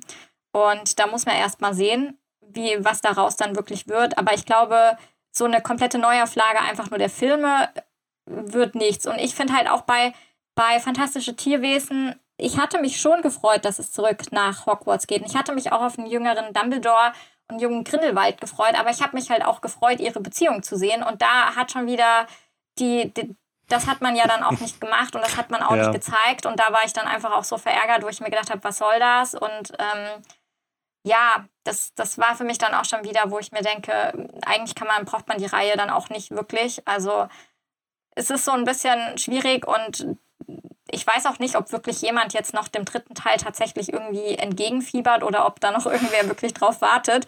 Ich habe das Gefühl, eigentlich niemand. Ähm, ich glaube, auch niemand würde den Film vermissen, wenn es keinen dritten Teil gibt, weil die Reihe sowieso, also der zweite Teil war auch nicht gut und es war auch nicht das, was man sehen wollte als Zuschauer und das ist natürlich ein bisschen ärgerlich.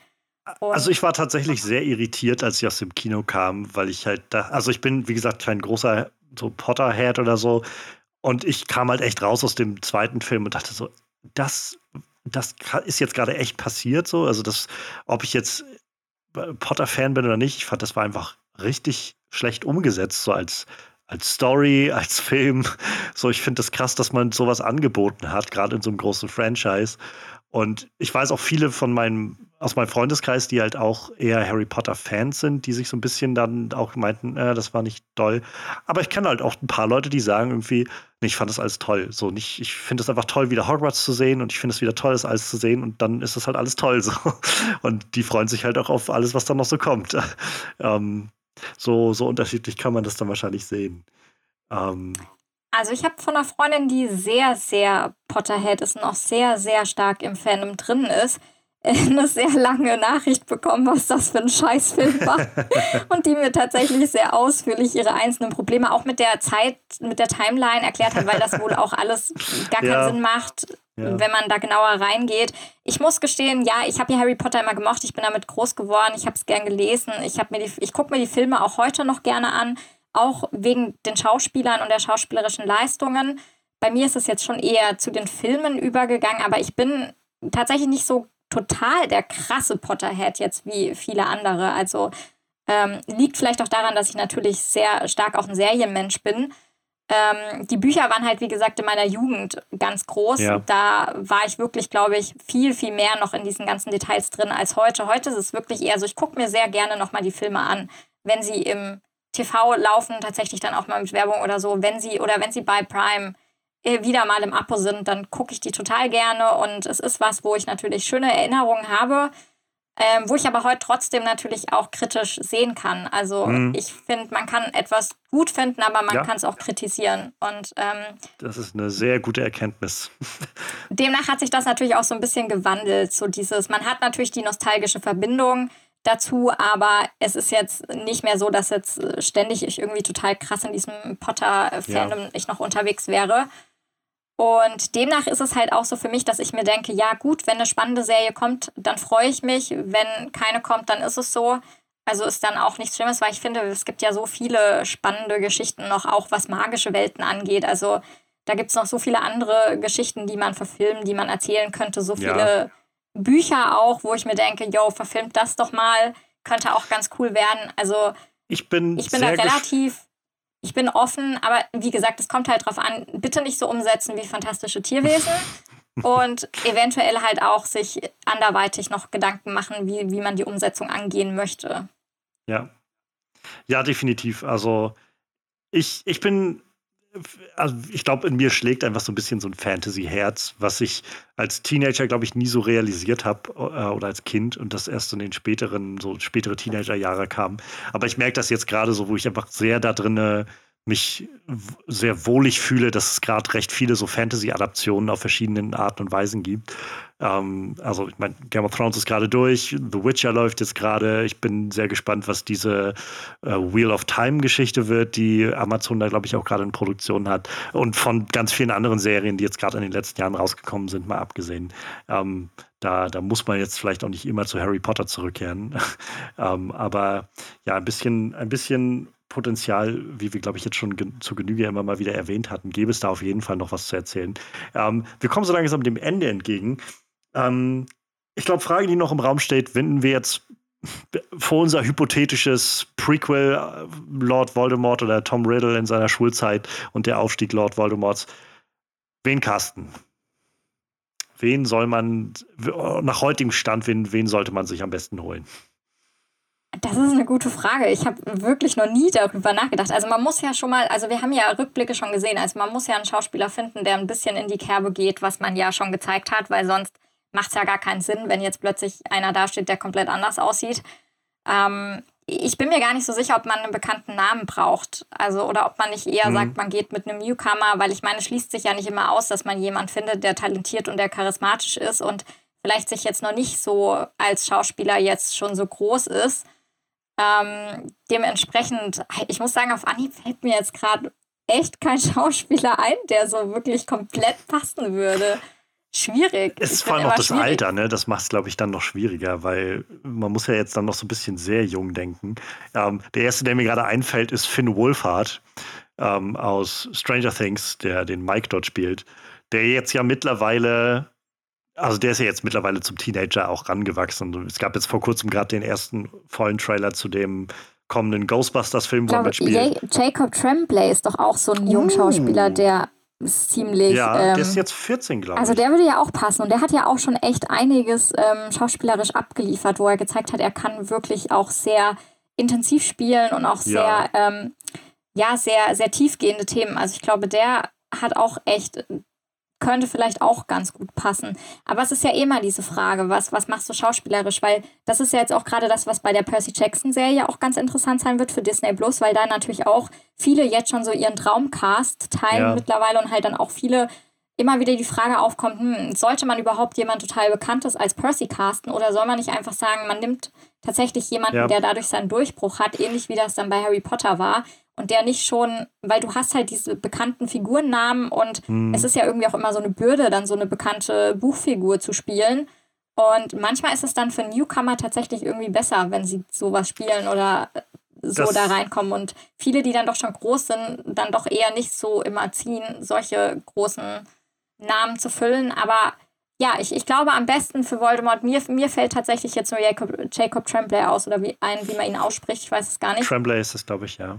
Also, ich, bin, ich bin bei so jüngeren Schauspielern auch tatsächlich so ein, bisschen raus, wer da, wer da so groß Dito. ist. Ich finde, da, da habe ich nicht mehr ganz so die, die lange Liste, wie als ich noch ein bisschen jünger war.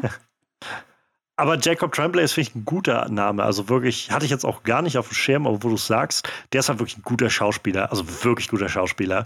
Und ich würde gerne sehen, den mal so richtig aufdrehen zu lassen. Zumal der auch so dieses, diese, diese so, so zarte Seite, also so einfach dieses zarte Äußerliche hat, was man ja irgendwie bei dem jungen Voldemort sieht, so dass er halt schon, er ist ja jetzt nicht, wirkt ja jetzt nicht groß übermächtig in seiner Person so, sondern es kommt ja dann irgendwie durch die Persönlichkeit, dieses Auftreten. Und äh, so No Name ist halt auch, glaube ich, wo du sagst und wo es gerade schon, wo ich es erwähnt habe, so ich glaube Stranger Things ist so das, also aus den letzten Jahren ein gutes Beispiel dafür, wo ja im Prinzip alle Kids davon wurden ja mit No Names besetzt und die meisten davon haben jetzt einen krassen Durchbruch gehabt in den letzten Jahren, genau dadurch, dass sie das irgendwie, dass sie da gecastet wurden. Ähm, aber ich finde das auch spannend, tatsächlich. Also ich finde das auch bei Harry Potter so einen spannenden Faktor, dass ja. du diese jungen Schauspieler hast und jetzt, ich finde es auch so spannend, die Karrieren zu verfolgen und zu gucken, was machen die jetzt. Und auch wenn man sich dann anschaut, was sie jetzt so spielen und Danny Radcliffe, der ja wirklich immer oh, komplett gegensätzliche Sachen spielt zu Harry Potter und ähm, den ich dann auch bei vielen Filmen vergesse ich auch, dass er Harry Potter war, weil ich ihn schauspielerisch ja. so gut finde.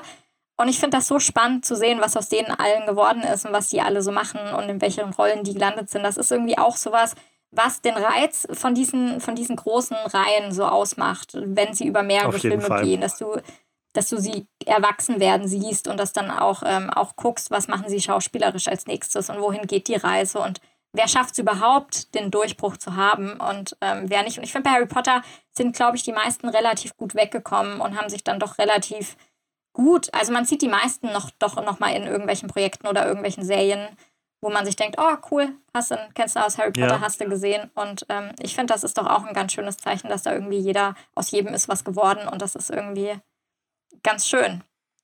Ja, auf jeden Fall, auf jeden Fall.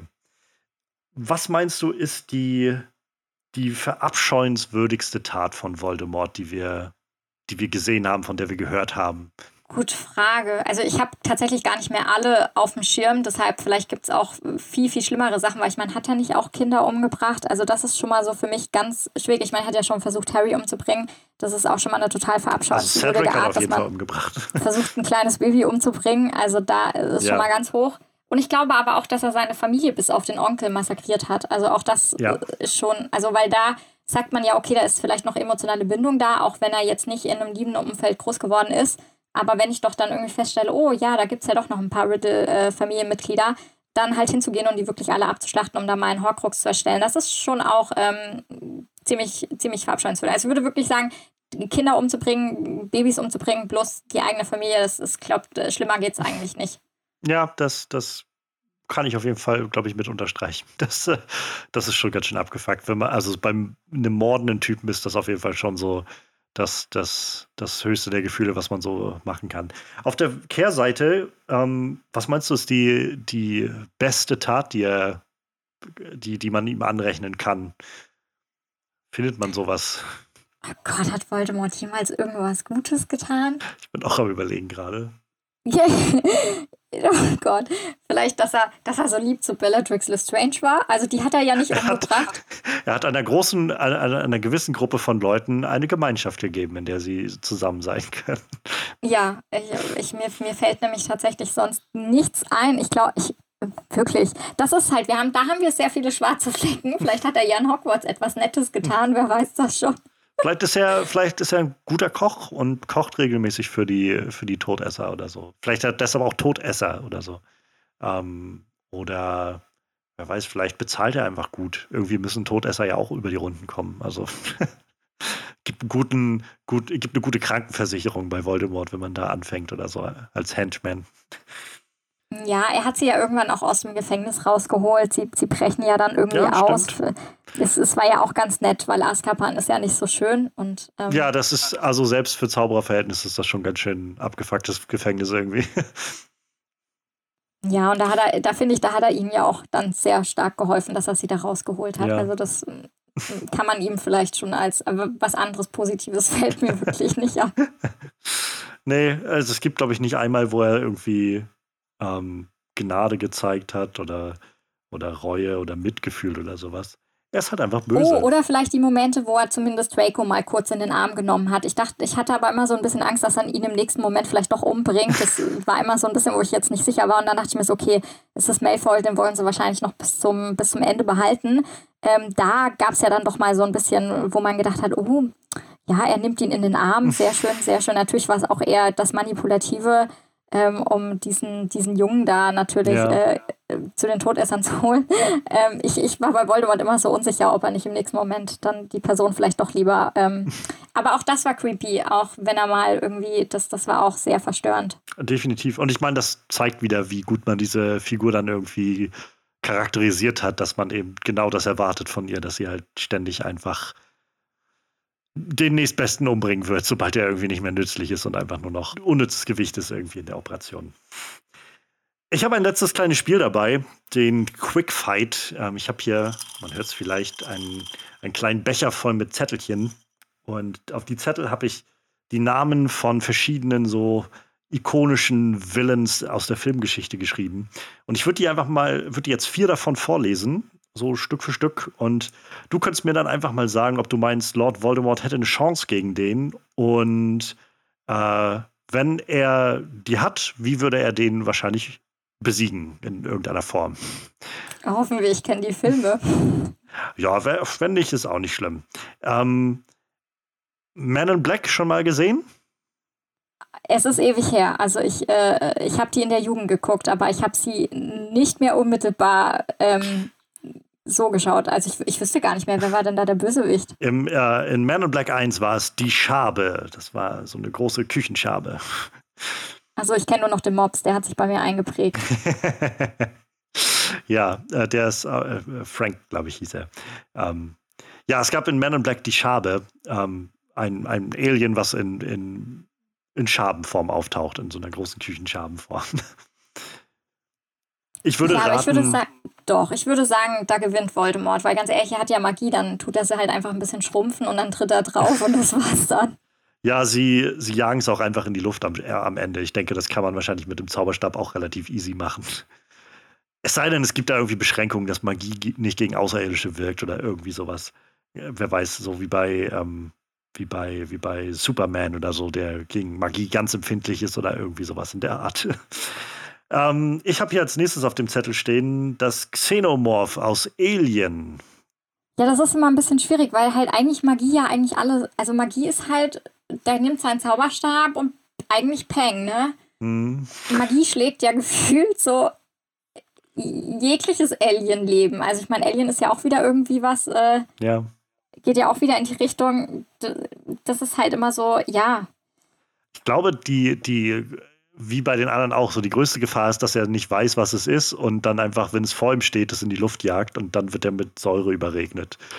Ähm, ich habe hier als nächstes auf dem Zettel den grünen Kobold aus Spider-Man. Ja, Spider-Man habe ich geguckt. Ey, grün, da gab es einen grünen Kobold. Ich habe alle Spider-Man-Teile gesehen mit, mit Tobey Maguire, genau. mit Andrew Garfield. Also auf jeden Fall hat also er es gab, nicht so es gab zwei grüne Kobolde. Äh, ich meine, also ich, der hier wäre jetzt vor allem der Willem Dafoe aus dem Tobey Maguire Spider-Man. Ähm, aus, siehst du, der hat keine, der hat keine langanhaltenden, also ich weiß, dass da William Defoe mitgespielt hat, aber der hat tatsächlich keinen langanhaltenden Eindruck bei mir hinterlassen, muss ich gestehen. Ähm, aber ich meine, gut, Superhelden haben ja auch immer gewisse, gewisse Fähigkeiten. Das ist jetzt ein bisschen schwierig. Ich glaube, ne? er hat so erhöhte ähm, also verbesserte menschliche, so ein bisschen kräftiger und ein bisschen bessere Reflexe, sowas in der Art. Und ja, Wahnsinn. das Problem ist natürlich, sobald Voldemort seinen Zauberstab ähm, zieht, äh, kommt er ja schon gar nicht mehr an ihn ran. Also. Aber der grüne Kobold hat diese, diese, diese Koboldbomben, mit denen er, die er dann so also so, so, kleine Granaten im Prinzip, die er werfen kann. Also oh, ja, das wird, könnte natürlich schwierig sein für Voldemort, wenn, ich meine, wenn jetzt, wenn er gut, wenn er treffsicher ist, könnte er einfach so eine Granate schmeißen und das war es ja dann auch. Ich meine, peng. Ich könnte mir vorstellen, dass das ein sehr interessanter Kampf werden könnte, so zu sehen, ja. wie der grüne Kobold auf dem Gleiter irgendwie unterwegs ist, auf seinem fliegenden äh, Board da und halt die ganze Zeit dann Voldemort hin und her appariert und dann so, so ein, äh, eine Katz- und Mausjagd sich dann da entspinnt. Ja, aber ich könnte mir auch vorstellen, dass er am Ende dann wirklich von diesem, von diesem Ding getroffen wird und dann hat sich der Kampf ausgeschrieben. Weil ich, äh, die, also wir müssen ja, die Frage ist ja, sind wir schon in einem Voldemort-Zustand, wo die Horcruxe schon weg sind oder Frage, ja. sind die noch da? Weil wenn sie noch da sind, dann ist er zwar weg, aber er ist ja dann nicht wirklich tot. Ich finde, Voldemort ist sehr kompliziert. Ja. Sehr, sehr kompliziert. Technisch, technisch gesehen könnte man wahrscheinlich auch auf diese Fragen alle antworten. Letztendlich kann ihn ja sowieso bloß der Auserwählte besiegen. Ja, stimmt. Da haben wir ja auch die Prophezeiung. Aber vielleicht könnte er ihn temporär sozusagen ja. aus, dem, aus dem Spiel ziehen. Könnte, ja, könnte hinhauen. Ähm, ich glaube, der letzte auf dem Zettel hier wird es deutlich schwieriger haben. Es ist Arthur Fleck, der Joker aus, äh, aus dem Joker-Film mit Joaquin Phoenix. Der ja, im Prinzip ich mein, einfach nur ein Clown ist. Ja, da ist auf jeden Fall, glaube ich, Voldemort in der besseren äh, Variante, auch wenn ähm, Arthur natürlich auch. Also den habe ich gesehen, by the way, den Film, ja. habe ich mir auf Sky angeschaut. Ähm, auch wenn der natürlich auch sehr furchteinflößend war und ähm, auch sehr, ja, abstoßend, die Szenen. Ähm, ich glaube aber trotzdem, Voldemort hätte es da natürlich leichter, weil er natürlich einfach nur gegen einen Mensch antreten muss. Gegen einen sehr brutalen und ne, ähm, mhm. auch sehr, ja, aber er ist halt nur ein Mensch und dementsprechend gewinnt Magie da auf jeden Fall. Ich glaube, ähm, Voldemorts einzige Gefahr ist, dass er in dem Gespräch mit, dass er sich auf ein Gespräch mit Arthur Fleck einlässt und dann sitzt er neben ihm in, in einer Talkshow und dann kann Arthur Fleck einfach so eine Knarre aus seiner Tasche ziehen und ihn einen Kopfschuss verpassen oder so. Ich glaube, das ist die einzige Gelegenheit, wenn, wenn er bei Voldemort Tonight oder so vorbeischaut. Wobei selbst da könnte er ja weg, weg apparieren ja. oder hier ähm, die Kugel stoppen. Das, äh, ich möchte sowas nochmal sehen. Also diese Harry Potter-Sachen spielen ja, glaube ich, alle so in den 80ern bis Anfang 90er oder so. Oder mit 90er, glaube ich, ist ja dann so die, diese Schlacht von Hogwarts angesiedelt. Irgendwie sowas in dem Dreh. Und äh, ich würde, glaube ich, gerne nochmal sehen, so eine, so eine Fortsetzung, also gar nicht im Sinne von, ich muss die Figuren alle wiedersehen, aber einfach irgendeine Story in dieser Wizarding Worlds, die halt zur heutigen Zeit jetzt so spielt, so in 2020 oder so, wo die Zauberer konfrontiert sind mit irgendwie Smartphones an jeder Ecke und, äh, und, und Spotify und solchen Geschichten irgendwie, Internet zugänglich für alle. Das würde ich, glaube ich, gerne mal sehen, diesen Clash von was machen die Magier, wenn auf einmal die, die Nicht-Magier mit solchen technischen Spielereien um die Ecke kommen. Ja, vielleicht wird das ja eins der Spin-offs von HBO. Ja, das, das war es, glaube ich, so ziemlich. Ähm, wir haben jetzt auch boah, gute, gute eineinhalb, fast zwei Stunden gequatscht. Nicole, ich freue mich sehr, dass du da warst. Das war ein sehr schönes Gespräch. Ähm, ich finde es, also wie gesagt, ich bin nicht der größte Potterhead, aber ich habe irgendwie dann doch immer mal wieder Freude dabei, dahin zurückzukehren. Und dass du Lord Voldemort mitgebracht hast, war auf jeden Fall ein sehr guter Anstoß für mich, um mal wieder so ein bisschen mitzukriegen. Ja, doch, da gibt es doch so einiges zu sehen in dieser Welt. Ähm, ich kann es nur noch mal mal vorheben. Du hast den äh, Small Town Adventure Blog, ähm, auf dem du doch recht regelmäßig, glaube ich, ähm, bloggst, oder? Ja, gerade war es tatsächlich ein bisschen ruhiger. Ich war etwas, äh, ich habe meine Masterthesis geschrieben. Ähm, da war der Blog leider dann die zweite Geige. nee, also natürlich. Und jetzt, äh, jetzt wird wieder ein bisschen mehr online gehen. Jetzt über den Sommer werde ich ein bisschen Content wieder produzieren. Und ja, wie gesagt, da, da wird auch noch sehr viel Film- und Serien-Content auf jeden Fall kommen. Und mal schauen, was mir da über die nächsten Wochen so einfällt. Ich bin auf jeden Fall sehr gespannt und ihr solltet auf jeden Fall auch äh, diesen Blog im Auge behalten. Ähm, ihr findet Nicole auch auf Twitter mit dem Smalltown Adventure. Auch das werde ich nochmal verlinken in der Beschreibung zu diesem Track. Ähm, genauso wie alle möglichen anderen Kanäle, auf denen ihr mich finden könnt und wo ihr diesen Podcast finden könnt und so weiter und so fort. Ähm, ja, mir, mir bleibt eigentlich nicht mehr viel. Ähm, wir sind wie gesagt, so ziemlich am Ende angekommen. Ähm, ich denke jedenfalls, wir konnten heute ein bisschen nochmal Lord Voldemort äh, ausklabüstern. Und ich finde es ganz, ganz spannend, dass wir irgendwie schon währenddessen zum, zu dem Punkt gekommen sind. Naja, es ist halt nicht die komplexeste Figur oder die, die einzigartigste Figur, aber doch irgendwie macht das Ganze was aus in dieser Geschichte, die wir dort sehen. Und äh, hat irgendwo dann doch auch äh, sich, sich gut in, in unser aller Gedächtnis eingebrannt, der Mann ohne Nase. Ähm, Nochmal vielen Dank, dass du da warst, Nicole. Ähm, ich freue mich sehr auf die nächsten Folgen, wer auch immer da noch so alles dabei sein wird. Ähm, schaltet gerne das nächste Mal wieder ein, hier beim MVP, Most Villainous Player. Und bis dahin, ich habe mir noch keine Catchphrase ausgedacht oder so. Ähm, bis dahin mach's einfach erstmal gut, würde ich sagen. Ciao, ciao. Ja, auch von mir. Tschüss. Ihr findet den MVP Most Villainous Player Podcast auf den gängigen Podcast-Plattformen und schaut für regelmäßige Updates, Umfragen oder falls ihr Fragen und Anregungen haben solltet, vorbei auf den Social Media Kanälen at MVP-Pod auf Twitter, Instagram oder Kofi, falls ihr eine kleine Spende in den Klingelbeutel werfen wollt. Oder schreibt mir ganz einfach eine Mail an mostvillainouspod at gmail.com.